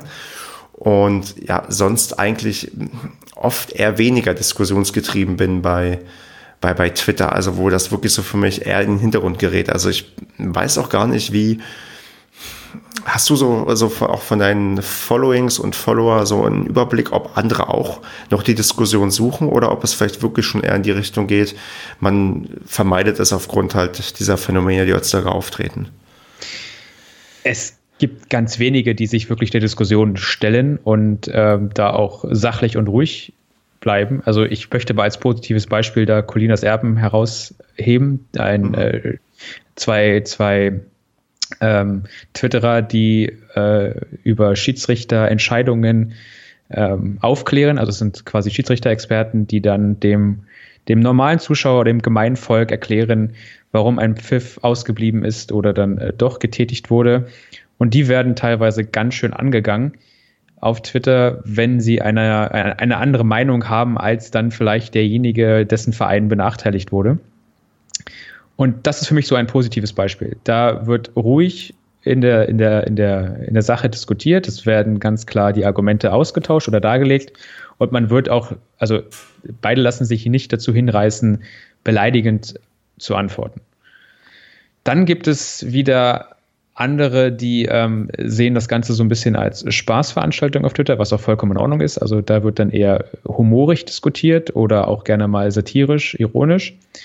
Und es gibt natürlich dann die Extremfälle, wie du schon beschrieben hast, alles, was in Richtung öffentlich-rechtliche oder überhaupt ähm, aktuelle Medienlandschaft beziehungsweise auch aktuelle Themen, ähm, die etwas äh, heikler zu diskutieren sind, da wird ganz schnell die große Keule herausgeholt und alles platt gemacht mit, äh, ja, mit generalisierenden Aussagen, ohne sich wirklich einer Diskussion stellen zu wollen. Und mhm. das ist dann, das ist dann auch immer der Moment, wo ich dann abbreche und wieder zu meiner Timeline zurückkehre und sage, okay, was hat sich denn in den letzten fünf Minuten ergeben? Was gibt es Neues mhm. ähm, von meinem Verein und äh, in der Welt des Fußballs zum Beispiel?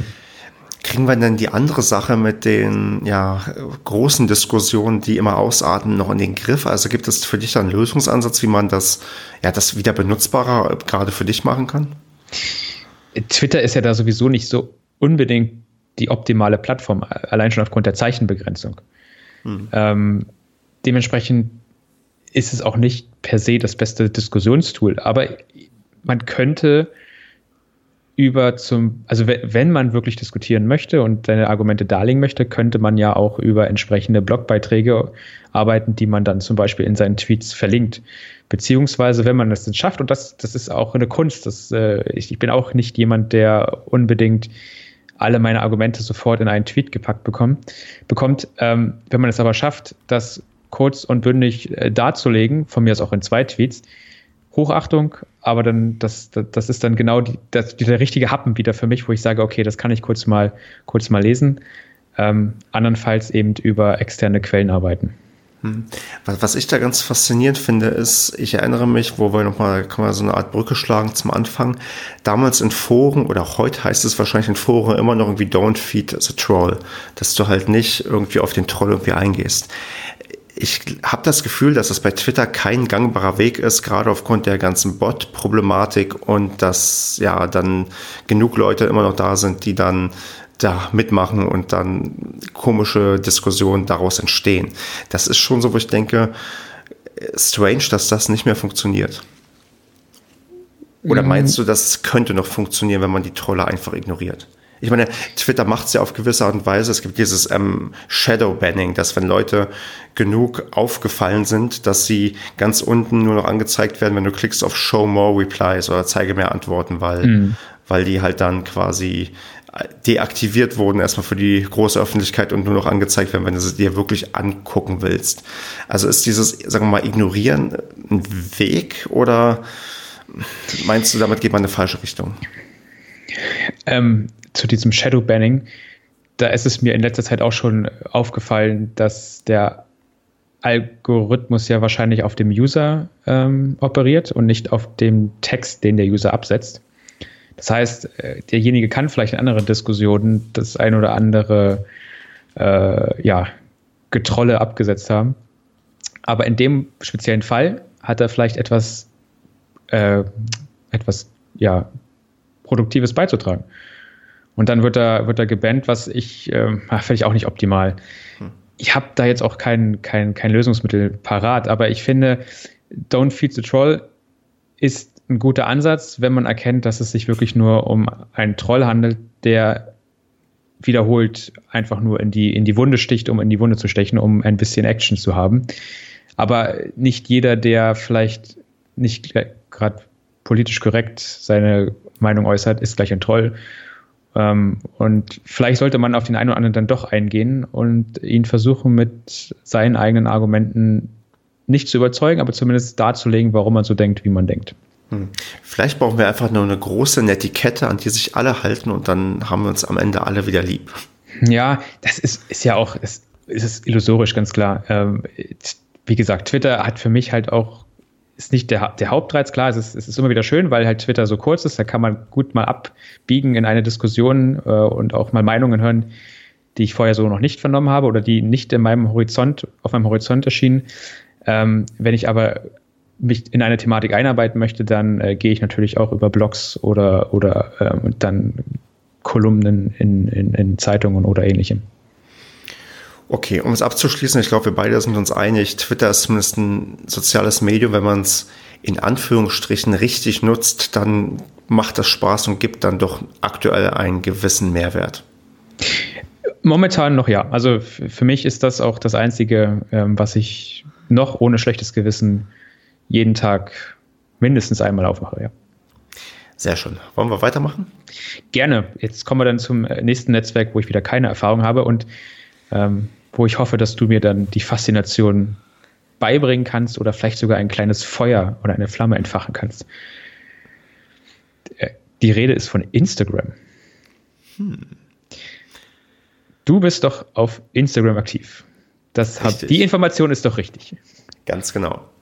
Und da hast du mir wieder etwas voraus. Jetzt muss ich fragen, wie viele Accounts hast du denn aktuell auf Instagram?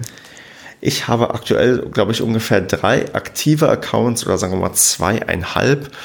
Der, es gibt quasi einen privaten, einen zu meinem Blog und einen zum Zweitprojekt, wo ich noch nicht genau weiß, ob das überhaupt etwas bringt.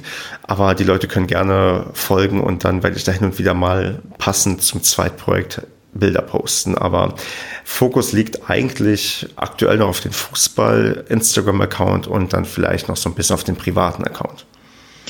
Und jetzt muss ich ganz kurz eingrätschen. Also ich kann bei allen äh, Plattformen ja so ein bisschen den Sinn und Zweck erkennen. Also Facebook, wie du schon gesagt hast, sagt ja auch schon der Name, ist eine Art großes Kontaktbuch.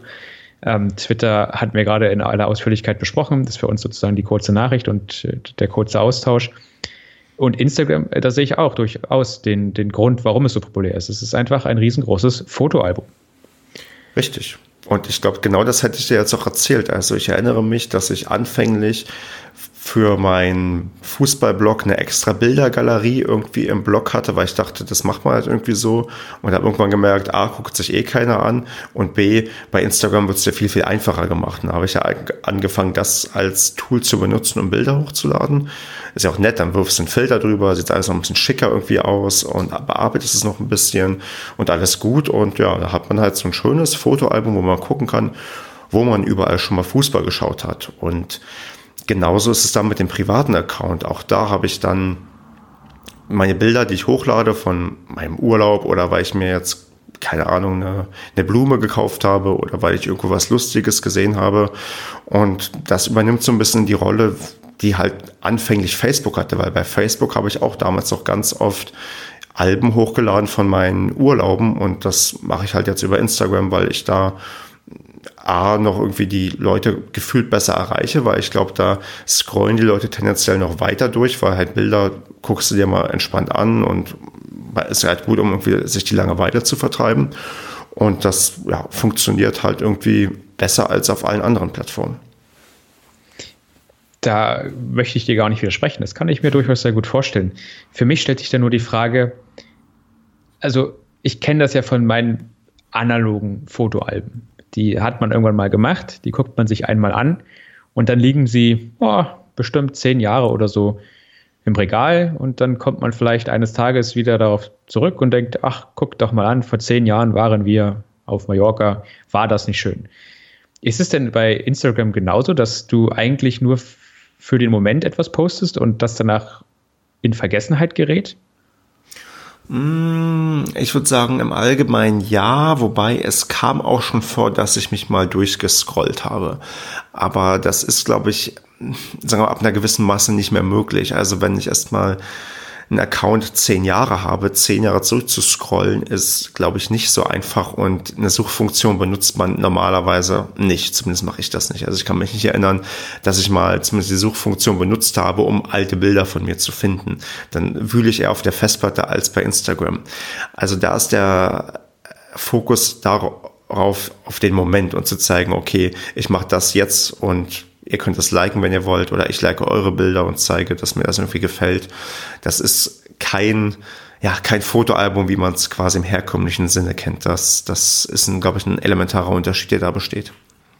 Und wenn du dich zurückscrollst, dann bei deinem eigenen Account oder bei deinen eigenen Accounts oder auch bei anderen Fremden? Hm, bei Fremden nur, wenn ich vielleicht neu irgendwie beim Folgen bin, weil man da, weil ich dann sehe, oh, der der Schulfreund XY ist ja schon seit acht Jahren auf Instagram, dann, und wenn man ihn dann hinzufügt, dann guckt man vielleicht auch mal bis ganz nach unten und schaut, okay, ach, das hat er die letzten acht Jahre so gemacht, aber jetzt aktuell passiert es gar nicht, nee. Okay, und gut, die nächste Frage ist etwas gemein, aber ähm, brauchst du denn diese, diese Bilder auch für dich? Also Willst du da Erinnerungen speichern oder sagst du, ich möchte, möchte gerne Likes erhaschen und äh, möchte, dass meine Bilder ankommen in der, bei der großen Masse meiner Follower? Hm, also bei meinem privaten Account habe ich mich von der großen Masse verabschiedet, weil mein Leben ist dafür dann am Ende doch zu langweilig und ähm, die Bilder sind auch zu unprofessionell. Also ich werde halt kein Influencer, der irgendwie relevante Bilder macht, die dann irgendwann mal Tausende und Zehntausende und Millionen Follower irgendwie anziehen oder Abonnenten heißt es, glaube ich, bei Instagram. Also klar, ich fühle mich dann schon gut, wenn dann irgendwie ein Urlaubsbild mal irgendwie besonders oft von den Leuten irgendwie geliked wird, aber das ist dann, glaube ich, eher dieses, ja, ich streiche mal so ein bisschen mein Ego, aber da geht es irgendwie nicht darum, dass ich, ja, also reich und berühmt werde ich mit Instagram leider nicht mehr. Oder was heißt leider, ist vielleicht auch ganz gut so. Und mh, mm, beim Beim Fußball-Account ist schon so die Motivation, dass das so ein Stück weit genutzt wird, um A auf den Blog und Podcast irgendwie aufmerksam zu machen. Und gibt es noch ein B? Weiß ich gar nicht. Aber da ist der Fokus doch ein anderer. Also da geht es darum, auch eine gewisse Masse aufzubauen als der Account, der quasi regelmäßig von verschiedenen Spielen dann Bilder posten kann, weil ich halt vor Ort war und dann so eine gewisse, also so ein gewisses Hauptmedium da entwickelt, dass man weiß, okay, hier hast du mal aktuelle, authentische Bilder aus dem, aus dem Stadion irgendwie und das ist irgendwie dann ganz nett. Also da habe ich, würde ich schon sagen, bei den Accounts unterschiedliche ja, Ansätze, wie ich die halt verfolge. Und bist du gleichzeitig jemand, der anderen, ja klar, du folgst, also abonnierst ja andere Kanäle oder andere Accounts. Bist du da sehr aktiv im, im, im Loben, im Kommentieren, im, ja, im Kommunizieren mit dem Accountinhaber?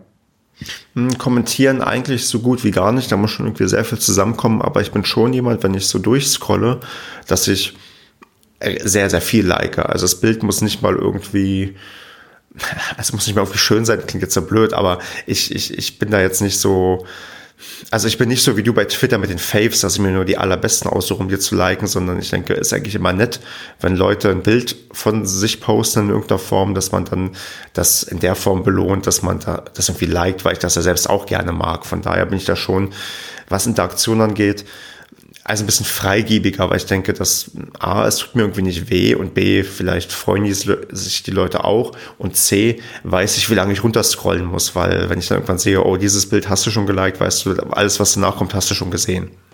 Hm. Okay, ist auch eine Taktik. alles liken, was man sieht, damit man weiß, wo man aufgehört hat.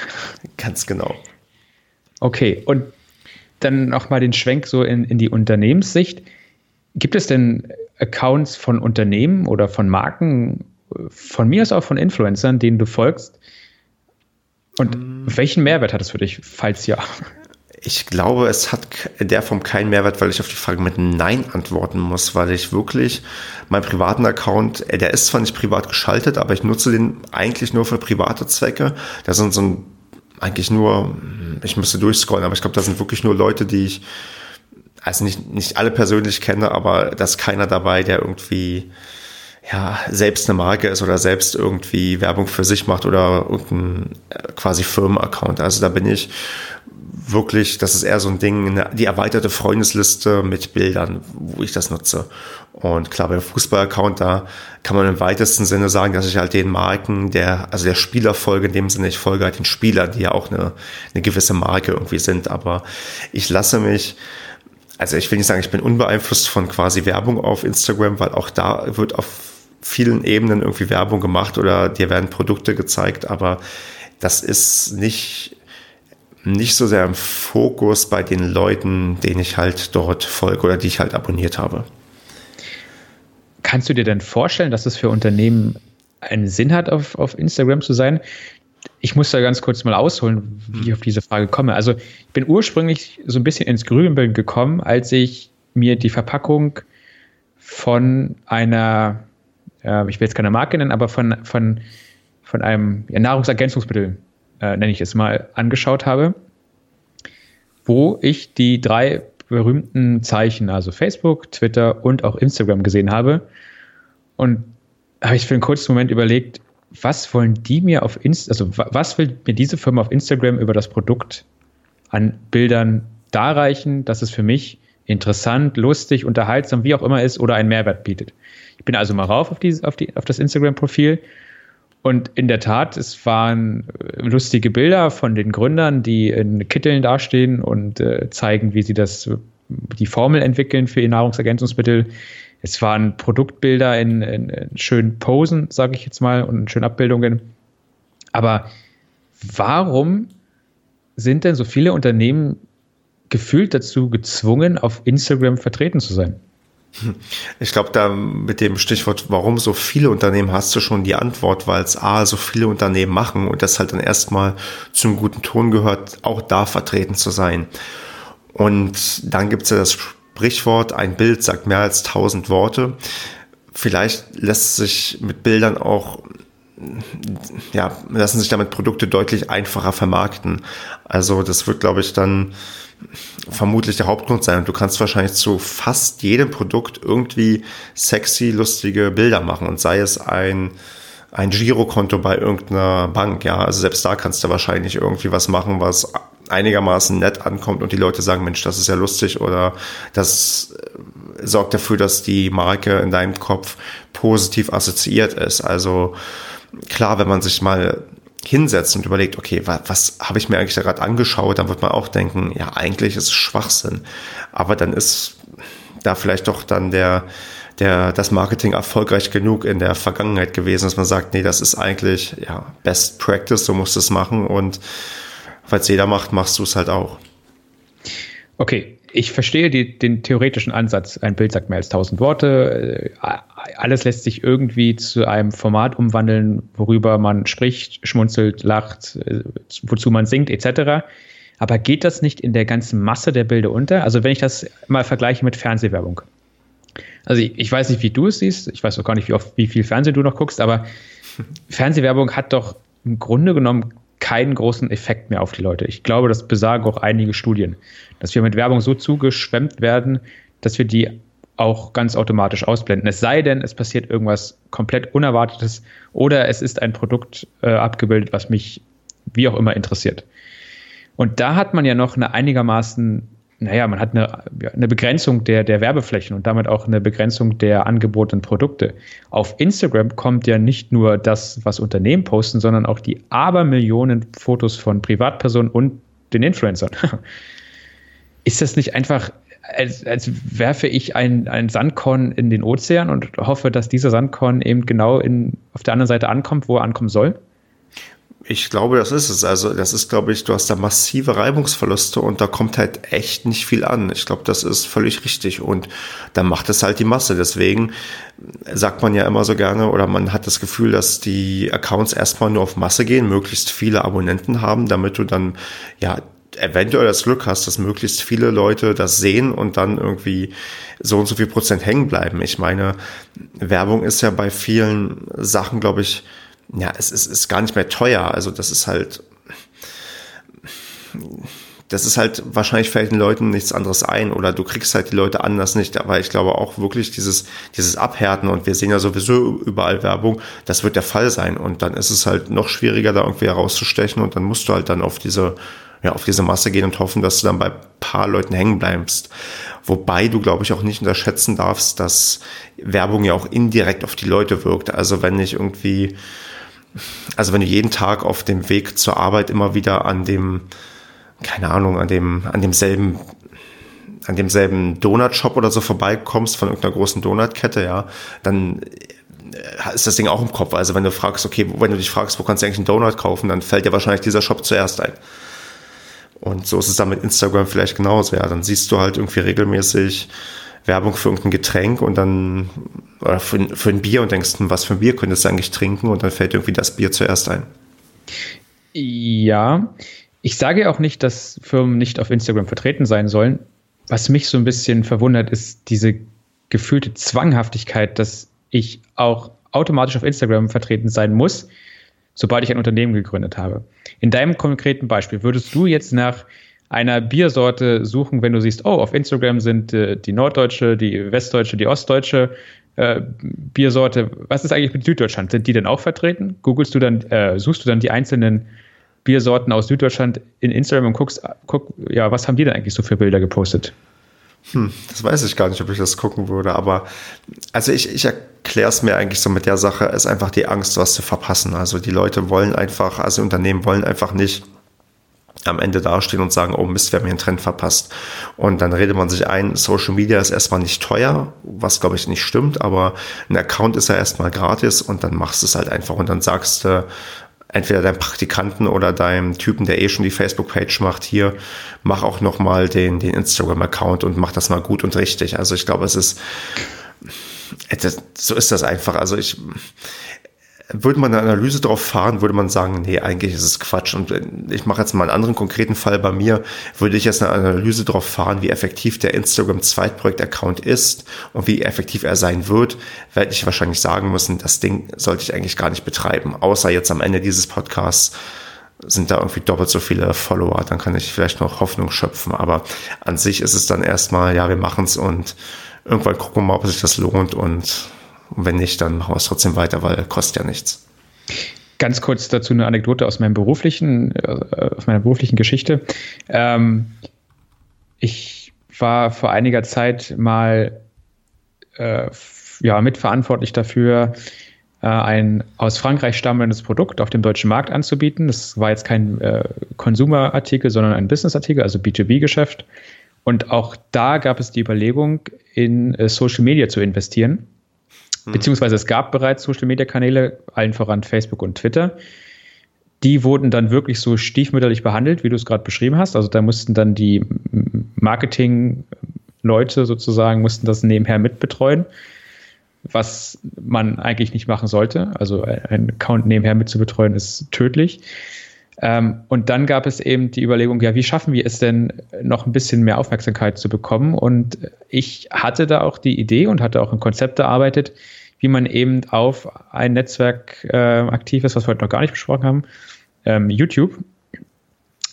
Allerdings war das dann, wenn man das professionell pflegen lassen möchte und professionellen Content erstellen lassen möchte, gut, YouTube ist da was äh, auch ein bisschen besonders, Videos äh, sind ein wenig teurer als Bilder oder Texte, aber das ist kein günstiges Unterfangen. Und ähm, dann lieber, meiner Meinung zumindest dann lieber gar nicht machen und sich nicht dem, dem einem Shit, Shitstorm aussetzen, ähm, bevor, äh, ja, bevor man, bevor man da dann richtig, jetzt habe ich den Faden verloren.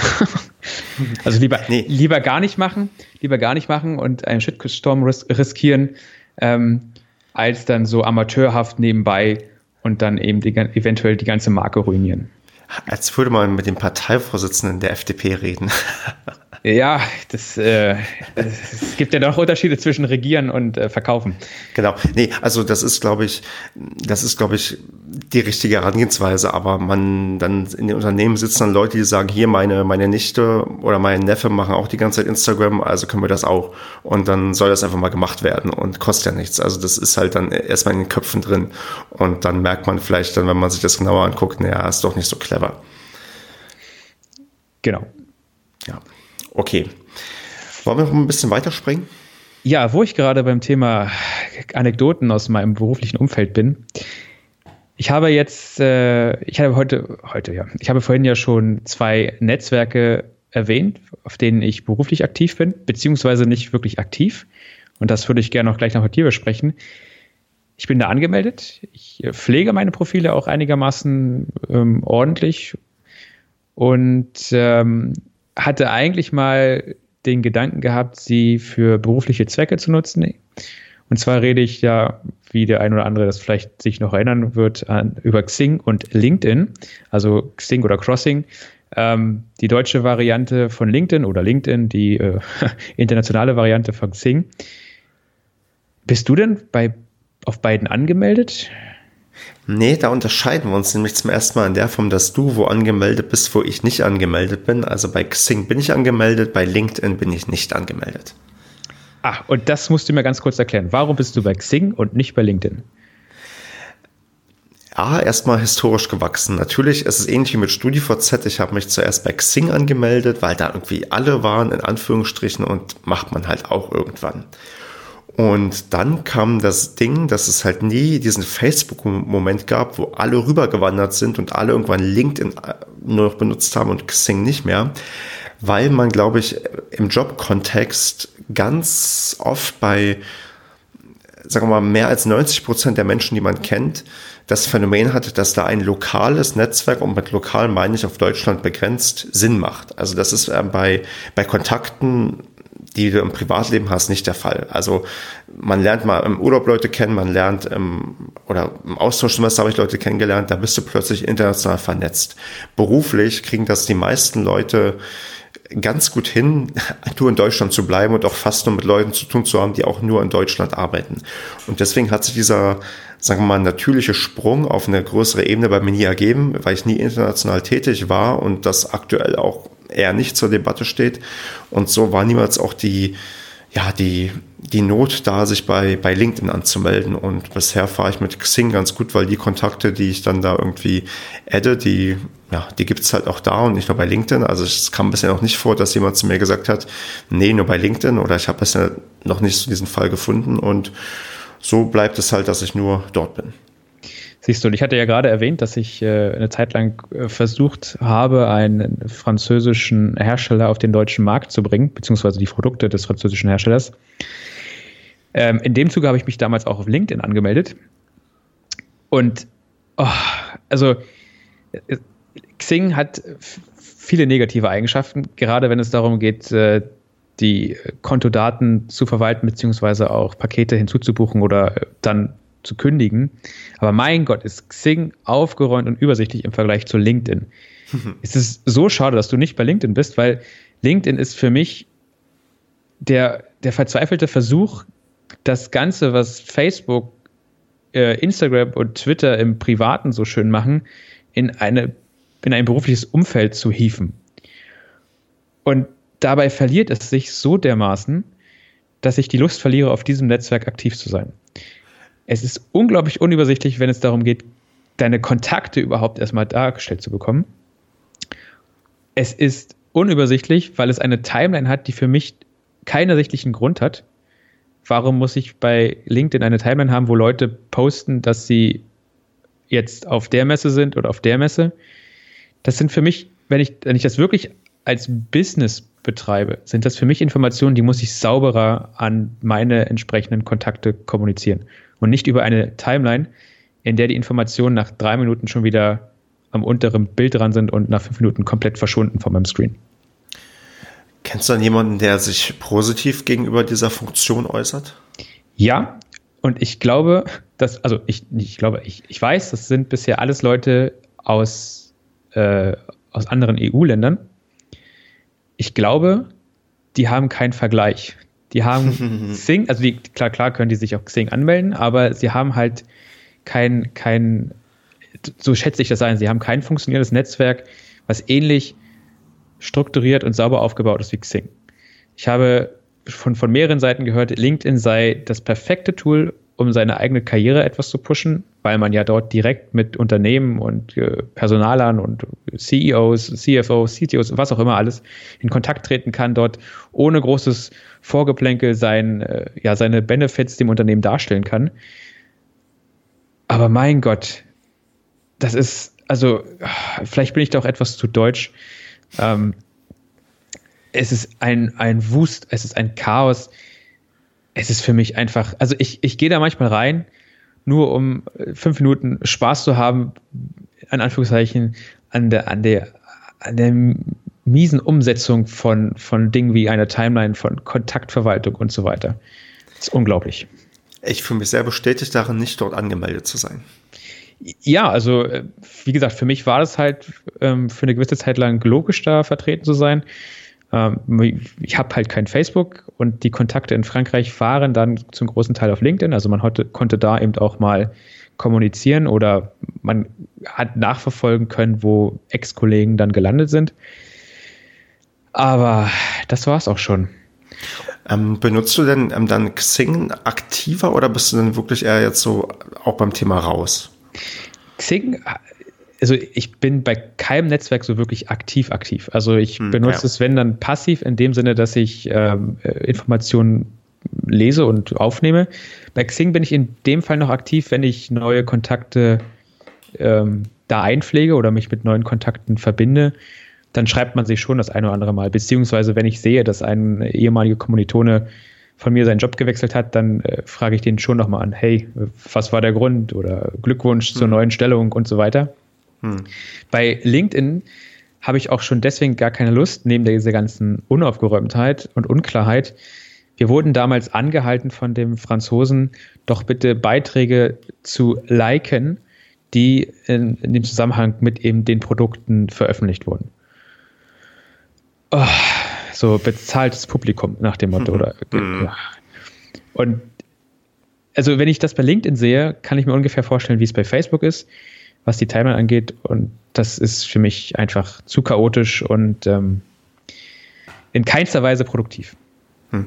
Wie hoch ist, ach nee, die Frage kann ich nicht stellen, die musst du mir stellen. Stell mir mal bitte die Frage, wie hoch die Schnittmenge zwischen Xing-Kontakten und Facebook-Kontakten ist. Stefan, wie hoch ist die Schnittmenge zwischen Xing-Kontakten und LinkedIn-Kontakten? Nee, Facebook. Äh, Facebook, ach, jetzt habe ich nicht aufgepasst. Oh Gott. Schon. Nochmal, take two. wie hoch ist die Schnittmenge zwischen Xing-Kontakten und Facebook-Kontakten? die ist zumindest nicht komplett deckungsgleich. Also es gibt wirklich Kontakte bei Xing, die würde ich bei Facebook nicht adden oder auf gar keinen Fall irgendwie adden, weil es dann wirklich so mein, mein ja, Berufsadressbuch ist. Also ich kann jetzt leider keinen Prozentsatz nennen, aber es ist wahrscheinlich schon so, dass bestimmt die Hälfte bei Xing, wenn nicht sogar mehr, Leute sind, die ich bei Facebook nicht habe, nicht suche oder auch nicht finden würde, weil sie nicht da sind oder ihren echten Namen dort nicht angegeben haben.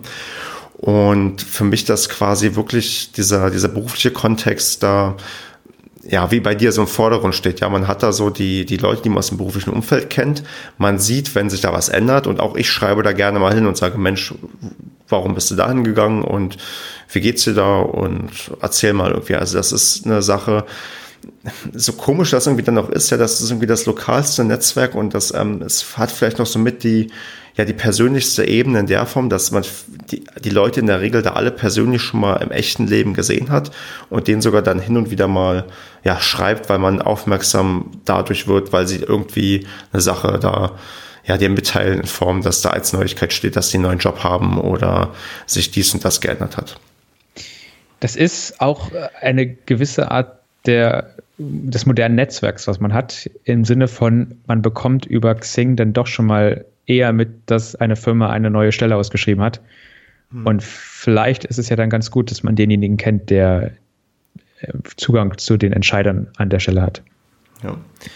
Und vielleicht ist die, die, ja, die Stärke und Schwäche mit der Lokalität halt zugleich eine Sache, die das zumindest noch eine Zeit lang das Überleben sichert. Bei Xing, dem Unternehmen, geht es ja wohl ganz gut und das ist eigentlich ja, also eine, ich habe immer so gesagt, es gibt eigentlich nur zwei Sachen, wo es Sinn macht, dass du quasi lokale, also einen lokalen Pool nur irgendwie reinlässt oder dass es nur von lokalen Pool attraktiv ist und zwar bei, beim Job und beim Dating, ja, weil auch beim Dating brauchst du keine, keine internationale Plattform, auch da reicht eine Lokalität und das ist, glaube ich, so erstaunlich das auch ist, gibt es ein deutsches soziales Netzwerk, was wahrscheinlich auch auf diesem begrenzten Raum, auch wenn die vielleicht mal expandieren, funktionieren wird.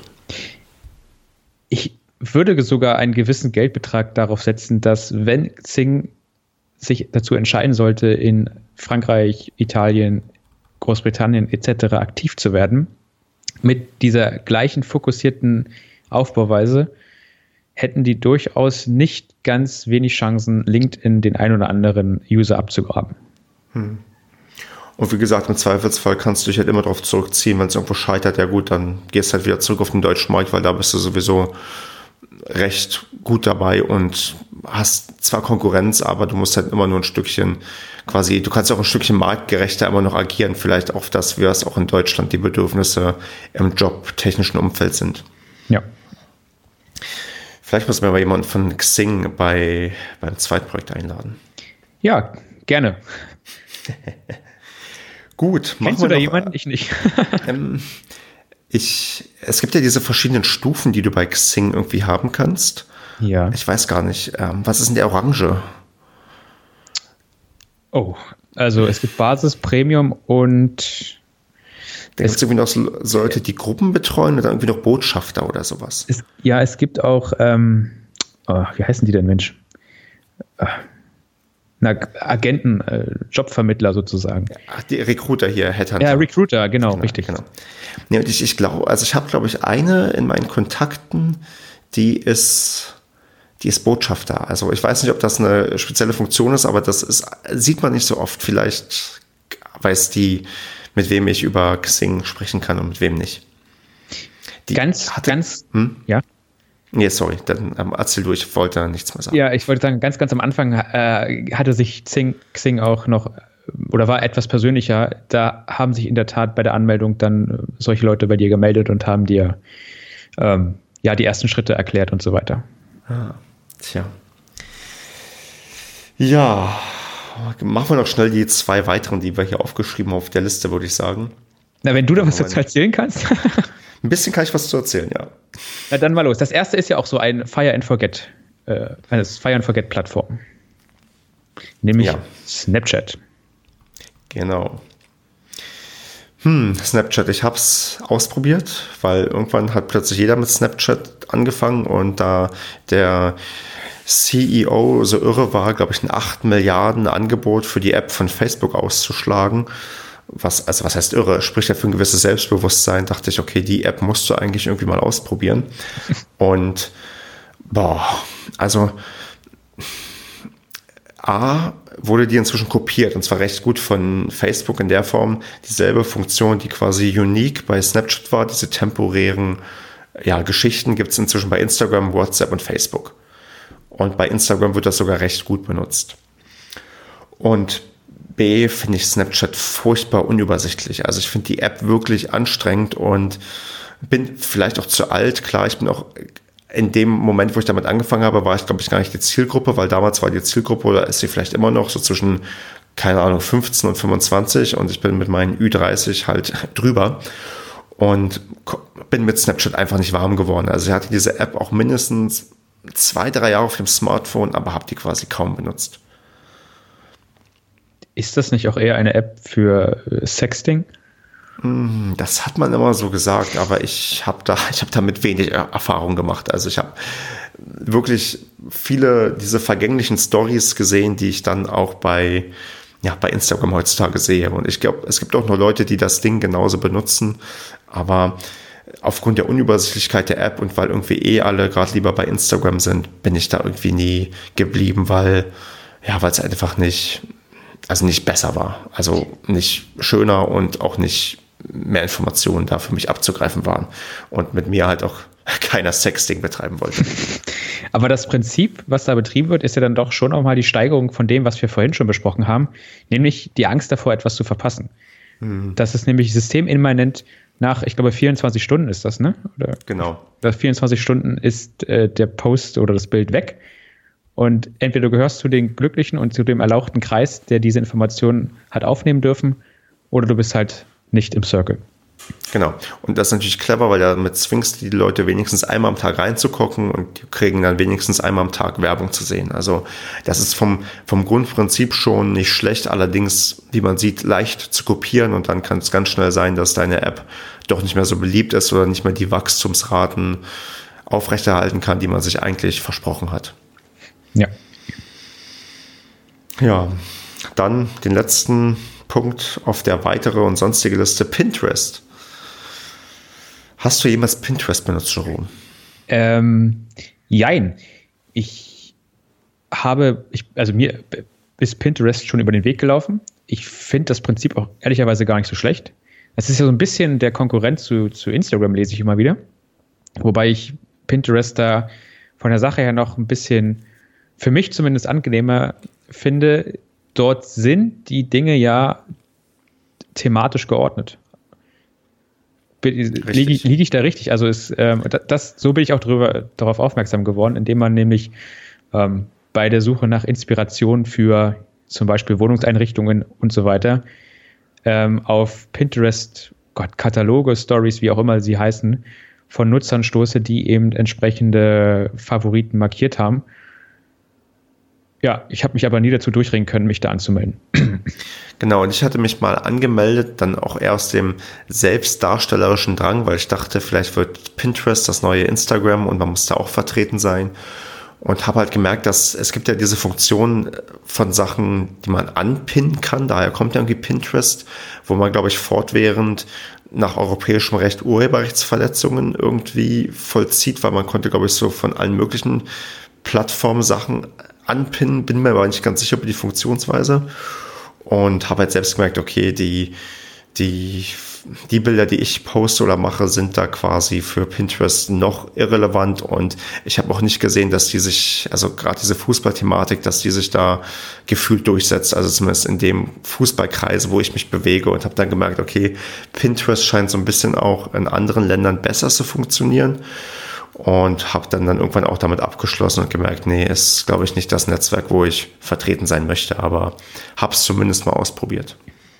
Also gefühlt ist Pinterest für mich so der IKEA-Katalog, während äh, Instagram keine Ahnung, der Otto-Katalog ist, wo man alles findet und Pinterest ist da schön konzentriert. Und ich nutze es, also man kann es ja als Nicht-Nutzer nicht so wirklich verwenden. Man sieht ja immer nur eine Seite oder die Vorschau. Aber so für so, so eine schnelle Idee ist das gar nicht so schlecht. Super. Gut. Ich würde sagen, wir haben es so langsam, oder? Ich denke auch, ja.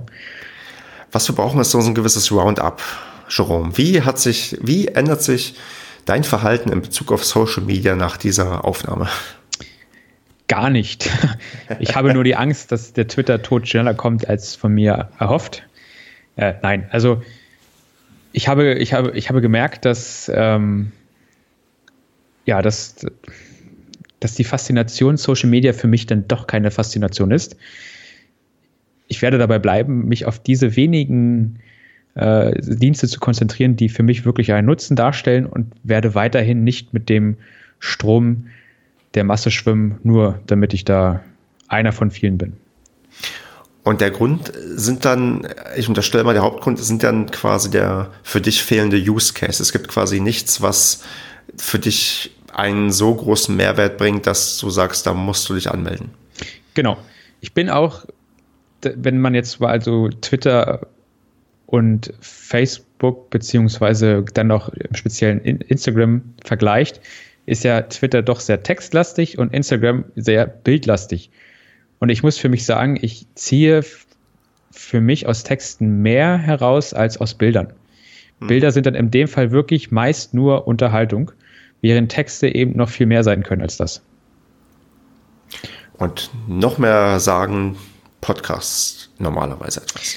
Genau, das ist auch etwas, was ich, äh, also was meine, meine Freizeit beziehungsweise die Zeit, in, denen ich, in der ich irgendwas machen muss, was mir nicht so viel Spaß macht, wie Putzen oder sowas, ähm, da hat der Podcast eindeutig mein Ohr erobert und ist nicht mehr wegzudenken. Genau, und ich werde wahrscheinlich aufgrund dieser ganzen Podcast-Thematik, die ich selbst so gerne betreibe, von diesen Netzwerken so schnell nicht loskommen, weil ich bei jedem merke, dass sie mir auch dann ja zumindest eine gewisse, ja, eine gewisse Followerschaft und eine gewisse Abonnentenanzahl verschafft, die quasi dann auf die, auf meine Produkte in Anführungsstrichen aufmerksam gemacht werden. Und mir ist da trotz der Arbeit, die da irgendwie dahinter steckt, dann oft auch Spaß macht, auch aufgrund der, ja, des Antriebs der, der, sagen wir, der gestreichelten des gestreichelten Egos, weil man das halt gerne hat. Da kann ich auch auf ältere Zweitprojektfolgen ver verweisen, wo ich genau das thematisiert habe. Und ja, mal gucken, wo dann, wie es da weitergeht, ob ich mal irgendwann dann doch meinen Instagram-Account vom Zweitprojekt einstelle, weil ich merke, es bringt nichts, oder ob ich vielleicht am Ende mich doch erweitern muss und doch noch Pinterest oder so brauche, um Aufmerksamkeit zu schaffen. Aber ich hoffe, dass du so ein bisschen zumindest verstanden hast, warum es für mich praktisch ist, das zu machen und dass nicht nur die Selbstdarstellung ist, sondern auch die, ja, die Aufmerksamkeit, die damit erzeugt wird und die Informationen, die ich daraus gewinne. Und eigentlich bleibt uns noch zu, dazu aufzurufen, dass uns die Hörerinnen und Hörer sagen, welche sozialen Netzwerke sie benutzen, welche überflüssig sind, welche man unbedingt braucht und ob es vielleicht auch ohne gehen würde. Genau. Ich bin gespannt, jo. wie sich dein Instagram-Zweitprojekt-Account entwickelt.